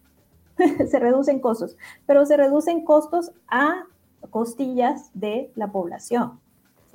Entonces, cuando tenemos una intervención de gobierno como la planteada por López Obrador, ahí vemos que México se destaca ah, eh, respecto a los otros países porque los otros países siguen con la dinámica de rescatar a los grandes capitales. Estados Unidos ya salió al rescate de los grandes capitales y en México lo que se trata de hacer es todo lo contrario, no endeudarse, no tener política fiscal, eh, fortalecer eh, eh, el tema de austeridad, pero la, austeridad de despojar a aquellos que obtienen los mayores salarios.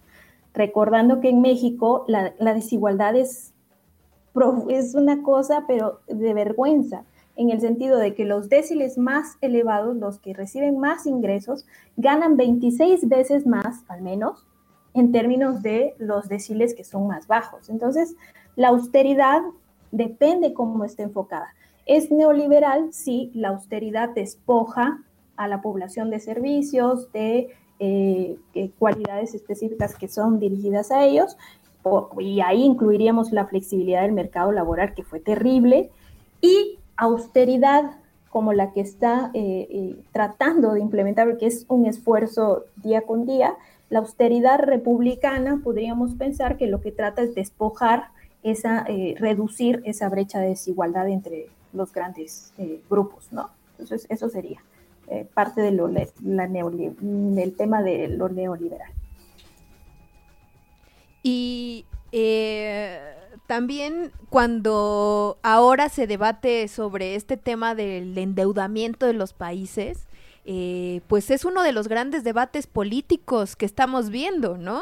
Eh, hay un sector que es el sector que eh, pues tradicionalmente se manifiesta tratando de dirigir la política nacional desde los intereses empresariales que está representado en las cámaras de comercio que se han organizado en este país eh, a través de la Coparmex y de la Concanaco y de las organizaciones empresariales, eh, pues con manifiestos constantes al gobierno mexicano tratando de instarlo a que eh, pues siga esta política económica que hemos visto en otros lugares que básicamente es de rescate de las grandes empresas. la argumentación es justamente que son las que crean empleos. Si no se rescata a las grandes empresas, eh, pues entonces dentro de esta lógica los eh, en, términos de empleo y de creación de trabajo eh, pues se vería, se vería comprometida en nuestro país. Eh, ahora bien, en México tenemos una experiencia que es muy pesada, que es justamente la del FOBA Proa, que es más o menos reciente y que pues implicó justamente este rescate bancario que endeudó al país y que sirvió en su momento como una gran caja de corrupción en la que hubo un enriquecimiento eh, de de los grandes capitalistas, a costa de un endeudamiento que va a caer a costa de la población mexicana por mucho tiempo, ¿no? De, nosotros ya nacimos con esa deuda. Entonces, es un gran contraste y que también se está debatiendo en este momento.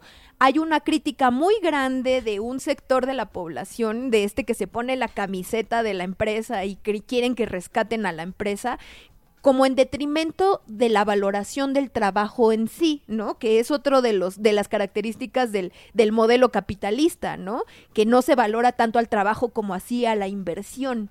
Entonces, eh, yo lo que veo es eso. Hay un debate muy interesante que está transcurriendo en este momento que nos sirve mucho como para ver qué implicaciones tienen las políticas públicas económicas que se emprenden en los gobiernos y cuál ha sido la respuesta pues en este caso del primer gobierno eh, nominado de izquierda en nuestro país después de, pues al menos en la época de eh, histórica reciente, ¿no? Y que sí eh, efectivamente pues contrasta con lo que está sucediendo en otros países. O sea, estamos viendo, por ejemplo, en Estados Unidos o en Brasil, que son como los dos polos de la ultraderecha en nuestro continente, a los, los primeros mandatarios, en este caso Trump y Bolsonaro, eh, pues como la cabeza de la exigencia de que se vuelva a las actividades económicas.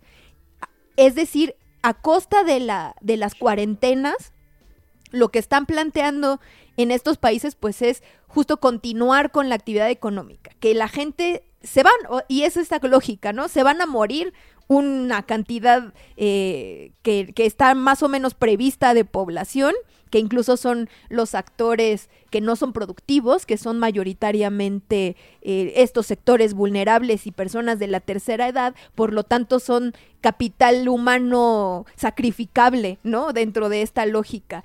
Y bueno, acá, por ejemplo, hasta ahora pues se ha privilegiado la cuarentena y la gran apuesta pues es favorecer a los pequeños eh, negocios con los microcréditos que sin duda no, no serán suficientes, ¿no? Pero es que es el tema de, de, de que no, o sea, ningún país estaba preparado para, para una cosa así. No sé, este, si tienen algún otro comentario, algo que nos quieran, que nos quieran compartir, Ivonne o Italia. Y si no es así, pues pasamos a leer algunos comentarios. Este no sé, por ahí, Misael, creo que tenemos ya varios comentarios, tanto en Facebook como en YouTube. Y bueno, pues yo, yo, yo tengo especial predilección por el análisis político y sin duda ahora con el tema económico, pues esto se está poniendo muy, muy interesante porque en pocos momentos tenemos como tan correlacionado de forma tan evidente estas dos cosas, ¿no? A un nivel discursivo y de políticas públicas. Entonces, Misa, tenemos por ahí... Ah, Ivonne quiere comentar algo, quizá mejor que comente Ivonne y ahorita leemos comentarios.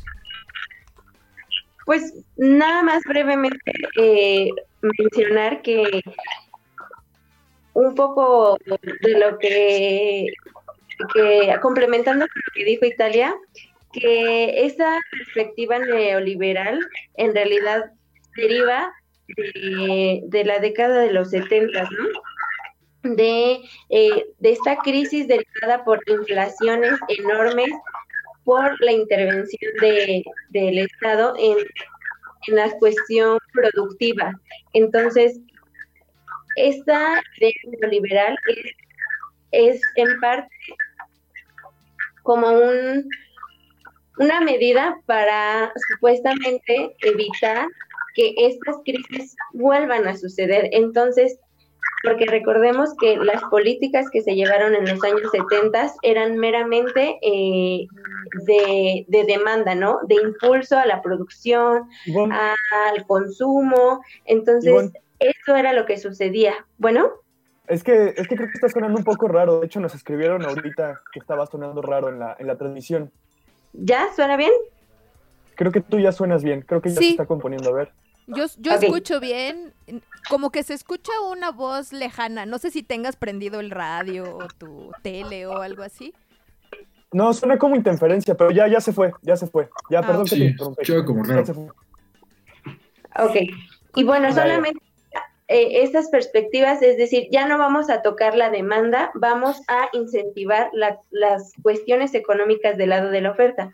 Y como decía Italia, la, la cuestión aquí eh, que me parece coyuntural de una, de un, de una economía no liberal es que se eh, privilegie o se haga culpables, o sea, justo a estas políticas gerenciales de aquí el problema no es si la empresa es buena o mala, ¿no? Es que tú como capital humano necesitas ser mejor. Entonces, todas estas ideas de mejora en la producción, de mejora eh, desde, eh, desde la autocapacitación. Entonces, solamente recalcar eso. Ahora, me parece importante que, pues justo como mencionaba Carla, no, eh, no hay, no se apuesta a la no deuda pública, no al no aumento de la deuda pública. Sin embargo, creo que aquí me gustaría hacer un paréntesis porque yo sé que a veces es difícil eh, conectar esta situación, pero eh, hay anuncios tem- ah, regulares de calificadoras, de qué calificadora, qué calificaciones se les da a México como países, ¿no? De doble A, triple A, triple A más, triple A. Entonces, lo que ha pasado ante esta crisis es que a México eh, se le ha bajado la calificación. ¿Esto qué implica? Que la deuda en sí ahora es mucho más cara eh, para México. Tenemos que pagar más porque nuestra deuda vale menos, ¿no? Entonces, sí, efectivamente es, eh, es adecuado el manejo, yo pienso, de no eh, recurrir directamente a organismos internacionales como el Fondo Monetario Internacional, que al final sabemos que, que, son, que se van a pedir garantías, ¿no? Puede que nos presten dinero rápidamente, pero a garantía, ¿a qué costo de qué garantías, no? Sin embargo, yo solo quería eh, hacer eh, un paréntesis de decir, bueno, a pesar de que no nos hemos endeudado directamente, nuestra deuda ha crecido porque se nos ha bajado la calificación y nada más. Tenemos también a It- Italia, quiere comentarnos algo. Adelante, Italia. Bueno, yo solo quería comentar este, algo un poco respecto a la deuda, que me parece que es un elemento muy polémico. Eh, yo creo que eh, cualquiera eh, que vea eh, un proceso de solicitud, por ejemplo, así de fondos para enfrentar una crisis como esta, la deuda en sí no es problemática. Entonces, mucho ojo en esto. Yo no creo que endeudarse sea un problema y que sea que, tendría que ser el eje de la discusión, sino más bien el gran problema de México es que se ha endeudado y los mecanismos para la distribución de los, de los recursos han sido deficientes, ya sea por corrupción o por aquí, porque hacia dónde se destinan los fondos. La deuda puede ser un elemento, un instrumento muy, muy bueno para poder garantizar la reactivación del sistema económico y de la actividad productiva pero el mecanismo de, distribución de esos recursos ha sido deficiente y el gran problema de un gobierno que hoy no quiere endeudarse es porque el 45.5% del Producto Interno de este país es deuda. Entonces, eh, yo recuerdo en las viejas enseñanzas del Fondo Monetario Internacional, un país que está endeudado por encima del 40% de su PIB está entrando a una zona un poco problemática, ¿sí? oscura. Otra cosa importante que menciona eh, eh, y que es muy importante rescatar es que la deuda, si nosotros contraemos deuda hoy, se nos va a volver un costo financiero demasiado elevado, en tanto que las calificadoras no se fueron de cuarentena, sino que rápidamente nos calificaron eh, muy mal y se piensa que la deuda soberana de México, y, y incluida la de, la de Pemex, son bonos basura bonos que tienen un alto riesgo y por lo tanto los inversionistas ahora en periodo de crisis no están interesados en comprar activos al, eh, con mucho riesgo. Entonces, esa diversificación de eh, portafolios al mismo tiempo está generando algo que no hemos hablado, que es la depreciación del tipo de cambio y que esto nos pone también en problemas a la hora de eh, pagar nuestra deuda de importación. Entonces, el gran problema que tiene la deuda ahora como instrumento para salir de la crisis es que es demasiado elevado el costo, ya estamos muy endeudados y la deuda, tal como lo dice Ivonne, que tenemos ahora contraída, ya se nos hizo muy caro los intereses que tenemos que pagar y la renegociación que hizo el secretario de Hacienda ahora con, eh, creo que el Fondo Monetario Internacional, fue una renegociación exitosa a más plazo, pero evidentemente el costo va a ser mucho más elevado. Entonces, ese es el gran problema de la deuda, no es que la deuda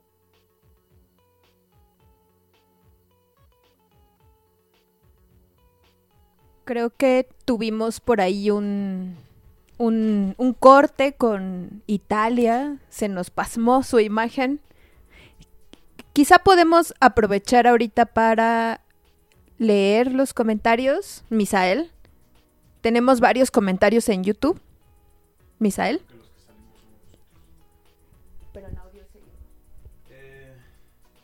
Bueno, en lo que solucionamos este problema técnico de internet muy pronto, eh, tenemos aquí algunos comentarios de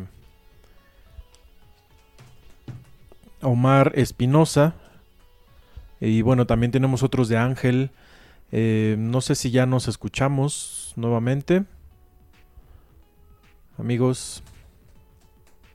Activas, ¿sí? Que nosotros hablemos de capitalismo no excluye que dentro del sistema económico hayan economías alternativas. Y, México es un gran ejemplo de eso, que hay comunidades donde hay una gran autonomía, una autogestión y que tratan de desarrollar actividades económicas que no están necesariamente eh, marcadas por la lógica de acumulación del capital. Entonces, esto, esto sería interesante tal vez para otra discusión sobre la manera en que estas comunidades están haciendo frente a la, a la pandemia, incluso porque Hoy en la mañana salió un artículo interesante en la jornada sobre la manera en que las comunidades indígenas han decidido hacer frente a la pandemia de manera independiente y con autonomía. Entonces, con eso yo terminaría y daría paso a lo siguiente. No, pues muy, muy esclarecedor también esta parte. Y eso último que comentabas, obviamente, como tú lo dices, podría abrir todo un debate sobre pues cómo las comunidades indígenas, en el caso de México, por ejemplo, cómo las comunidades zapatistas están enfrentando, como Cherán, por ejemplo, que son de pronto comunidades y zonas tan grandes de nuestro país eh, con tanta población, están rearticulándose en función de lo que viene y de manera marginal, digamos, o de manera externa al gobierno, ¿no? Si les parece, leemos unos comentarios que ya tenemos aquí. Tuvimos por ahí este, una cuestión técnica, pero ya, ya estamos como si nada. Eh, nos dice nuestro querido Omar, eh, qué buen programa, me han aclarado algunas cosas que venía pensando estas últimas semanas. Gracias a Italia y Ivonne, pues sí, les agradecemos mucho que nos estén hablando y esclareciendo estos temas tan complejos para los historiadores o los no economistas, mejor dicho, ¿no? Eh, definitivamente necesitamos trabajar en conjunto con especialistas de diferentes áreas. Muchos fenómenos sociales pueden ser estudiados más ágilmente, claro. después eh, nos escribe eh, Paul Nava Durán, un, saludo y gracias por escucharnos. Nos pregunta qué implicaciones tiene que a México se le baje la calificación y qué relación guarda esta con los tiempos de la pandemia.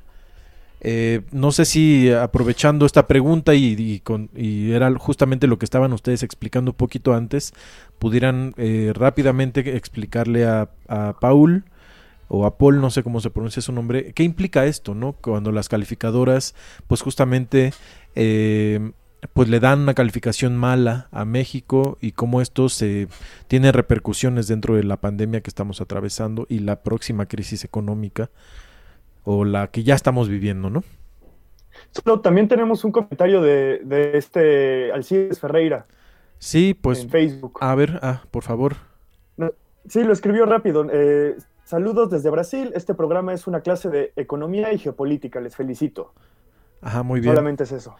Pues Gracias, Alcides. Un gran abrazo a nuestro querido Alcides allá en Sao Paulo, Brasil. Em, Italia, no sé si quieras, eh, o Ivonne, cualquiera de las dos, comentar un poco de esta pregunta que nos hacía eh, Polo Paul en, en nuestras redes sociales, en, en YouTube? Pues eh, ya más o menos lo habíamos hablado un poquito, pero simplemente que las calificadoras bajen eh, la calificación de algún país o de una empresa implica que básicamente México se vuelve menos capaz de eh, pagar esa deuda, por ello esa deuda es eh, disminuye su probabilidad de, de, liquidación, entonces eso incrementa em, el interés porque al final de cuentas es una compensación entre su incapacidad de pago y el interés. Bueno, si disminuye tu capacidad de pago, entonces voy a aumentar el costo de tu deuda para que mi préstamo no pierda, mm, pues yo no termine perdiendo, ¿no? Básicamente creo que ese es el, resumen. Bien, gracias. Eh, tenemos un último comentario de Debaki Preciado, a quien le agradecemos mucho que nos escriba aquí desde Santocho. Y ella nos pregunta, ¿en la Ciudad de México conocen alguna organización eh, que trabaje de forma independiente para generar nuevas economías?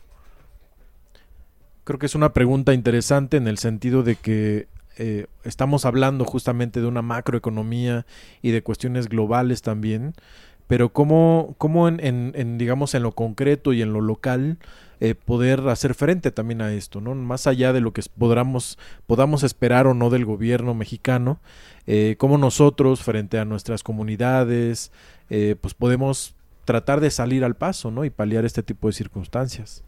Pidió la palabra Italia, entonces, Italia, yo, yo uso ese mecanismo de levantar la mano, ¿no? Bien, eh, quisiera como eh, complementar un poco eh, la idea sobre el, problema que implica la mala calificación de estos organismos para la deuda soberana de México. Y es que, como bien dice Ivonne, de manera inmediata, el gran problema que genera es que da una percepción de riesgo, ¿sí? Yo, inversionista, veo que hago una evaluación de, mi portafolio y quiero evaluar aquellas, aquellas inversiones que me generan menor riesgo. Entonces, cuando yo veo la calificación eh, baja de, México, eh, me manda una señal diciendo, bueno, este, eh, si tú compras bonos de este tipo de deuda, es probable que no se te pague, que entres en default. Entonces, eh, el tema es de que las calificadoras eh, que han asumido un papel muy importante en los últimos años de, en nuestras economías es que mandan una señal sobre el riesgo que tiene nuestra, nuestra, nuestra, nuestra economía para eh, poder pagar esta, esta cuestión. Entonces, lo que vemos es, y era lo que yo les decía, que una calificación de esta naturaleza va a mandar una señal a los inversionistas de que esta deuda es muy riesgosa y por lo tanto van a retirarse de este tipo de inversiones. Entonces, esa sería la primera implicación. La otra implicación que la, retirada de capitales necesariamente va a generar una, eh, una, depreciación del tipo de cambio y que también esto puede ser problemático a la hora de eh, pagar las deudas a nivel internacional. ¿Qué va a hacer entonces eh, eh, el gobierno? Lo que hace es hacer ajustes de tasa de interés para tratar de darle liquidez y propiciar la estabilidad del mercado de crédito y de deuda.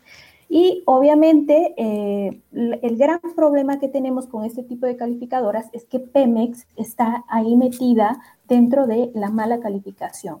Pemex tiene 105 millones de deuda, entonces es un sector al cual se le está apostando que aporte de manera significativa a la actividad económica, pero ya es un sector que está altamente endeudado y que está calificado como un bono basura, que no sirve después de mucho, ¿no? Entonces implica mucho riesgo. Otro elemento importante es que si el mercado de, del tipo de cambio es muy volátil, es posible que esto genere mecanismos de inflación. Y la inflación es la que nos llega directamente a todos nosotros eh, en casa, ¿no? Y que ya podríamos empezar a percibir eh, alguna inflación elevada y es precisamente por el riesgo que tiene vinculado este tipo de eh, calificaciones hacia, hacia nuestra deuda. ¿no? Entonces, esto es importante.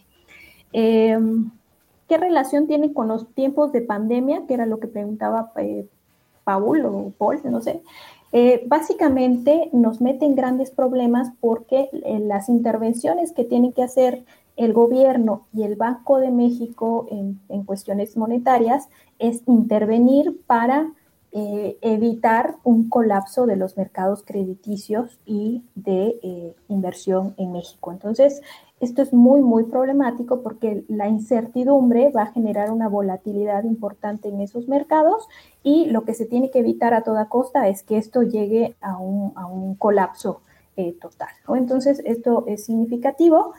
Y algo que, decía Alcides que me parecía interesante es que, eh, el tema de la política, ¿no? Este es otro tema, otro gran tema que siento que podría ser importante discutir porque en términos de la la, la, la, geopolítica va a ser ahora interesante cómo se configura el mundo ahora, ¿no? En Europa lo que se está viendo es que la pandemia está favoreciendo a la ultraderecha y esto va a configurar una nueva Europa completamente distinta, ¿no? ¿Por qué? Porque se dice que el coronavirus viene de los chinos, de los migrantes, de la apertura comercial, etcétera. Entonces, en términos de política, podría ser interesante hacer una discusión de la manera en que los gobiernos europeos van a cambiar de rumbo y cómo va a influir en Latinoamérica. En Latinoamérica ya tenemos este tipo de gobiernos, eh, Bolsonaro, de Trump, etcétera. Todos estos gobiernos están tendiendo a esa noción de proteccionismo y de cobertura de las economías nacionales. Entonces, eso me parecía muy, muy interesante el comentario que hacía Alcides y que me parece es interesante. Y finalmente lo que digo respecto a alguna organización de forma independiente, eh, yo lo personal, tal vez Ivonne tiene algunos nombres particulares, pero sí conozco de algunas comunidades en Oaxaca que están operando de forma autónoma y de, eh, de protección a su comunidad en el sentido de que los proyectos mineros han llegado a estas comunidades para despojar y para apropiarse de recursos naturales y estas comunidades están haciendo frente y están bloqueando las intervenciones de los grandes capitales. Entonces, puedo atestiguar porque fui y estuve ahí y me impresionó la manera en que se organizan porque en realidad en México hay muchas comunidades que están trabajando autogestión y que operan de manera eh, no completamente desvinculadas del capital, porque esto no existe, sino que operan de manera sostenible y tratan de brindar a toda su comunidad una, una forma sostenible de vida. ¿no? Entonces, tal vez Ivonne conoce alguna. Te dejo la palabra.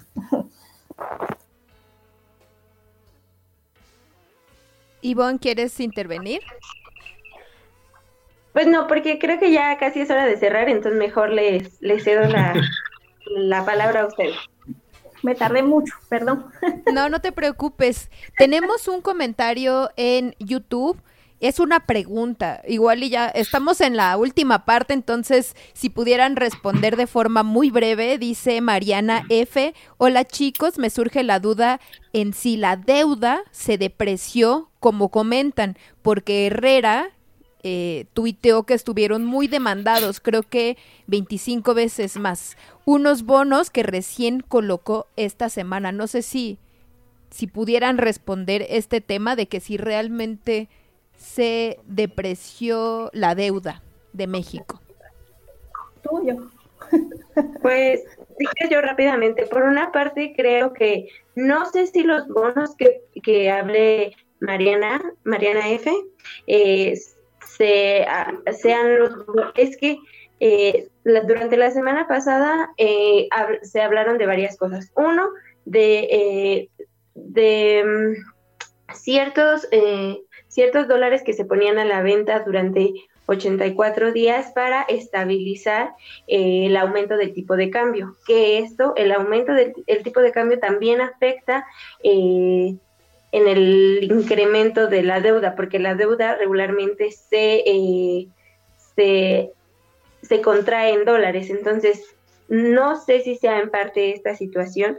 Y también hay una cuestión en, la que el Banco de México em, pone a la, eh, dice que para no generar deuda, eh, la diferencia entre este aumento de eh, porque tenemos dentro de la política monetaria hay cierto hay cierto dinero que se guarda en dólares, se podría decir, para en, en el Banco de México para enfrentar justamente los movimientos de política cambiaría. Entonces, eh, no sé si esto también tenga relación con que eh, la deuda, eh, no vamos a adquirir deuda porque de acuerdo al plan entre el gobierno y el Banco de México es utilizar esa diferencia de la depreciación que hubo para tomar ese dinero y hacer préstamos a micro microempresas.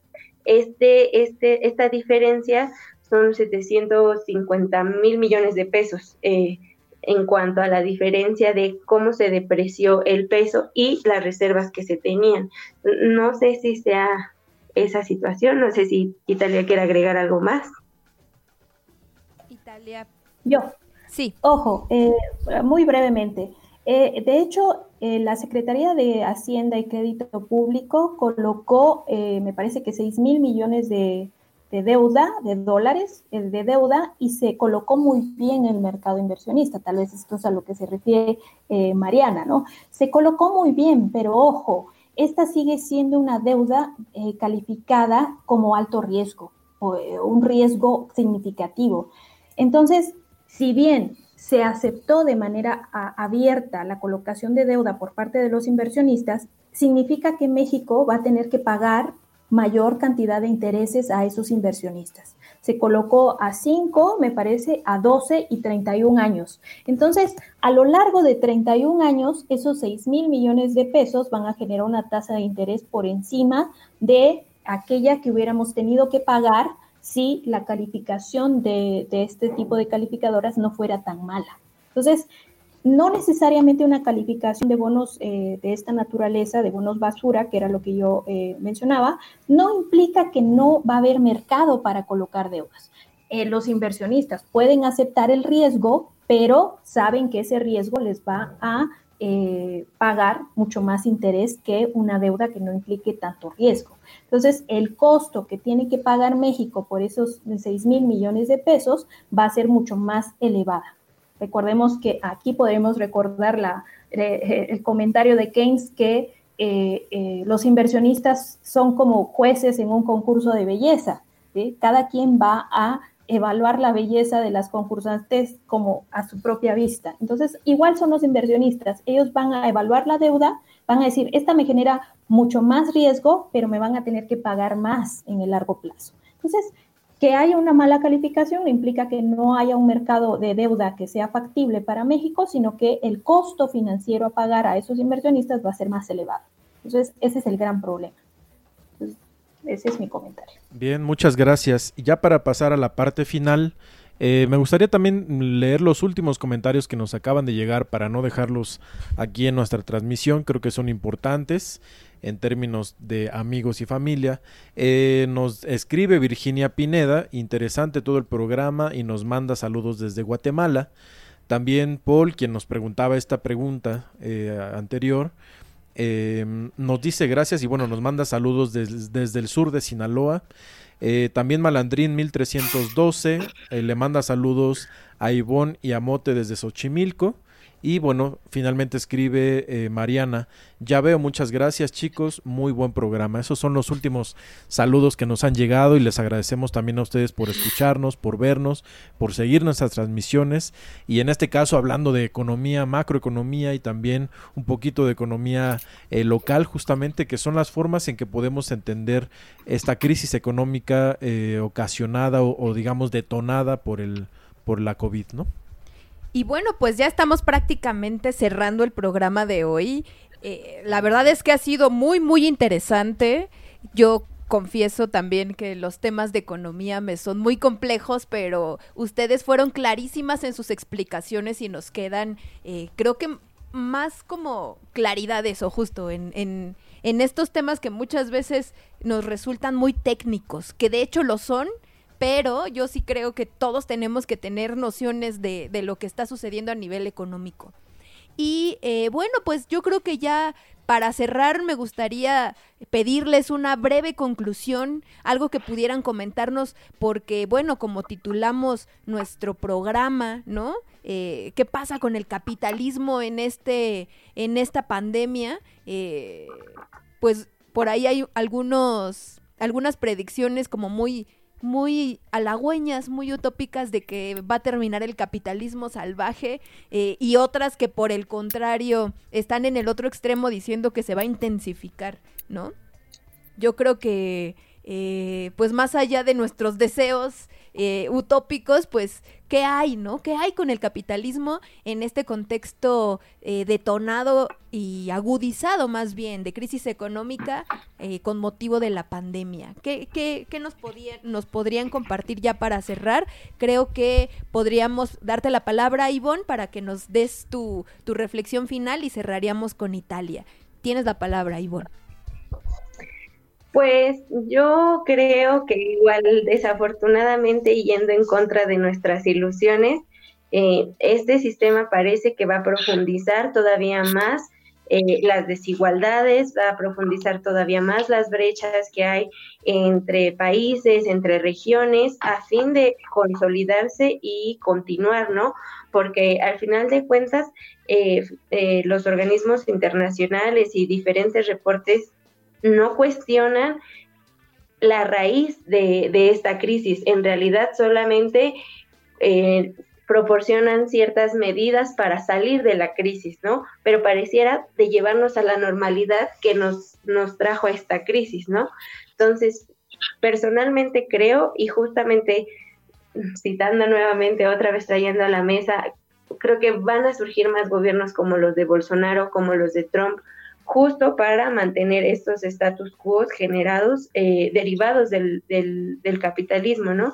Pero justamente como eh, leía un artículo de un feminista, Titi Batachara, dice, bueno, los de la derecha tienen su, su estructura ya, ya lista para enfrentar esta situación de crisis, ¿no? Pero también la izquierda tenemos que organizarnos y tenemos que sacar agenda y tenemos que sacar, porque sí, si bien es cierto, eso es inevitable, ¿no? Estas cuestiones son inevitables, ¿no? Pero desde la izquierda también tenemos que repensar cómo vamos a enfrentar esta crisis. Entonces, yo simplemente creo que eh, desde el punto de vista de la reproducción social se debe de cambiar eh, esta idea de reproducción de seres humanos para trabajo, ¿no?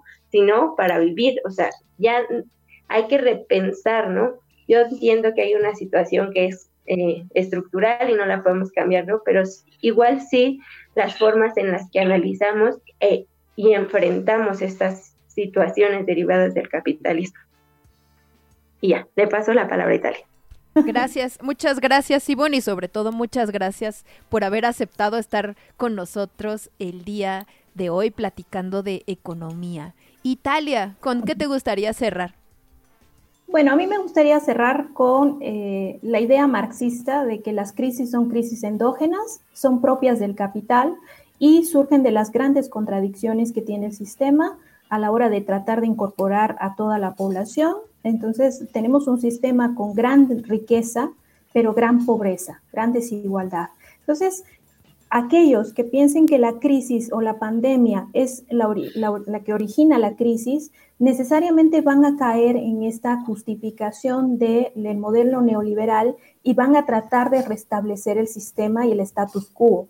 Entonces, lo, principal que tenemos que entender es que la pandemia es un shock externo que únicamente viene a profundizar los grandes problemas del capitalismo a nivel mundial y que finalmente han generado tantos problemas en las sociedades eh, eh, actuales, ¿no? Entonces, ¿qué tenemos que eh, pensar? Bueno, tratar de entender el sistema capitalista para proponer alternativas que sean mucho más amigables con las personas, mucho más amigables con la salud de las personas y obviamente con el medio ambiente. Entonces, yo creo que lo que viene a hacer la pandemia es a plantearnos el reto y la necesidad que tenemos como profesionales para tratar de cambiar esta dinámica tan, tan perversa y tal, vez darle paso a alternativas que sean mucho más eh, comunales, mucho más abiertas y menos, menos eh, agresoras con la salud de las personas, ¿no? Entonces, yo esperaría, eh, mucha gente dice que terminando la cuarentena volvemos a la normalidad, yo esperaría que no fuera así, que no volviéramos a la normalidad de eh, es tanta exclusión y tanta eh, desigualdad, sino que este sea un reto y un momento interesante para todos nosotros para plantear nuevas alternativas y nuevas, nuevas estrategias para afrontar esta dinámica tan horrible, ¿no? Tan, tan perversa. Y es con eso yo terminaría. Muy bien, muchísimas gracias Italia. Eh, el programa de hoy estuvo buenísimo y bueno, pues qué mejor que hablar de estos temas encerraditos en nuestras casas en estos momentos en el que podemos reflexionar eh, sin eh, como esta aceleración, ¿no? De, del la cotidianidad normal capitalista. Muchas gracias, Misael, por la producción audiovisual. Pues como siempre, yo eh, aprendiendo mucho de nuestras invitadas e invitados cada domingo.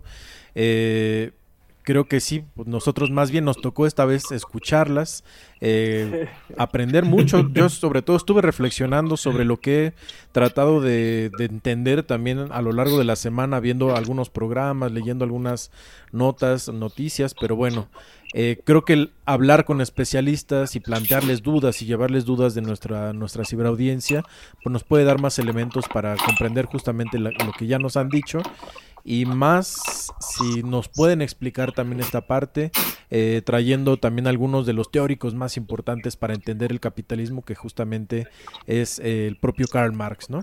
Yo les agradezco a Ivonne y a Italia nuevamente y también pues le paso la palabra a Augusto, que hoy estuvo algo callado, pero aquí estuvo presente. Pero también hay que decir que él pues es el, el, organizador de este programa, así que estuvo muy chingón. Muchas gracias, Augusto. Este, sí, muchas gracias. Este, pues, más que nada, pues, callado, ¿no? Porque realmente, pues como uno como historiador no tiene, digamos, las herramientas teórico-metodológicas para realizar ese tipo de análisis. Por, esa, por ese motivo yo considero que es importantísimo abrir los micrófonos de este programa a otras voces especialistas que nos ayuden a comprender realidades más complejas sobre lo que está pasando en la actualidad.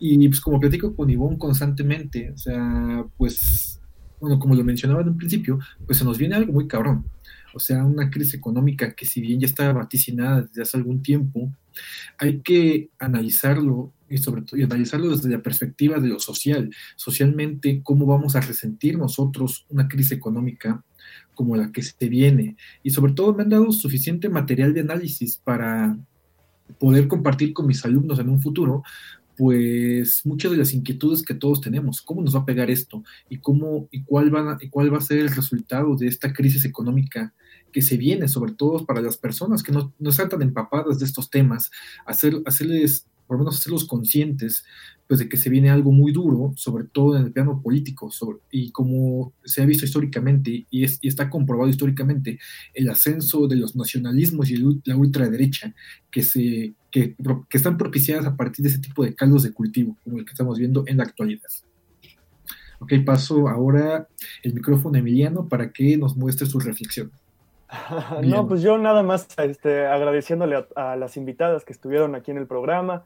Ya lo dijeron los, los demás compañeros, pues sí, estuvimos este, más bien callados, intentando comprender este, pues todo, toda la cuestión económica, porque también, como decía Carla, pues a veces para uno que es medio medio neófito en estos temas, este, pues es como entender cómo, cómo funcionan las nubes y en este caso, como dice, como también ya dijeron los compañeros, fueron muy claras en sus, en sus intervenciones y nos dejaron muy claro, este, bueno, por un lado, que esto, que la crisis económica no es producto del COVID, que es algo que ya estaba ahí, que es propia del capitalismo, que solamente el COVID vino a ahondar aún más, pero que bueno, el problema es el capitalismo per se, ¿no? Y, y es ahí en donde tienen que venir las críticas y las reflexiones. Y bueno, me, gustó mucho poder compartir los micrófonos con ustedes, que nos, que nos hablaran. También me gustaron mucho las intervenciones de, los escuchas, que, que, siempre son muy buenas y ayudan a, a, continuar con estas conversaciones, a abrir aún más las dudas y las preguntas que van teniendo,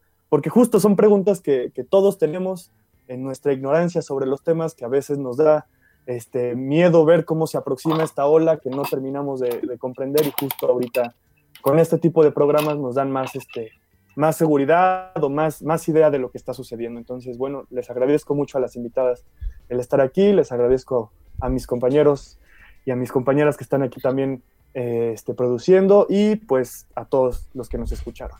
Y ya, eso sería todo por mi parte. Muchas gracias, pues de esta forma nos despedimos el día de hoy, 26 de abril del 2020. Yo también quería decir que el miedo es el espacio más cómodo de las ultraderechas, es la forma en la que funcionan. Y ahora es el momento de oro para incitar al miedo. Entonces el miedo paraliza. No tengamos miedo, más bien tengamos información y cuidémonos. Quédense en casa.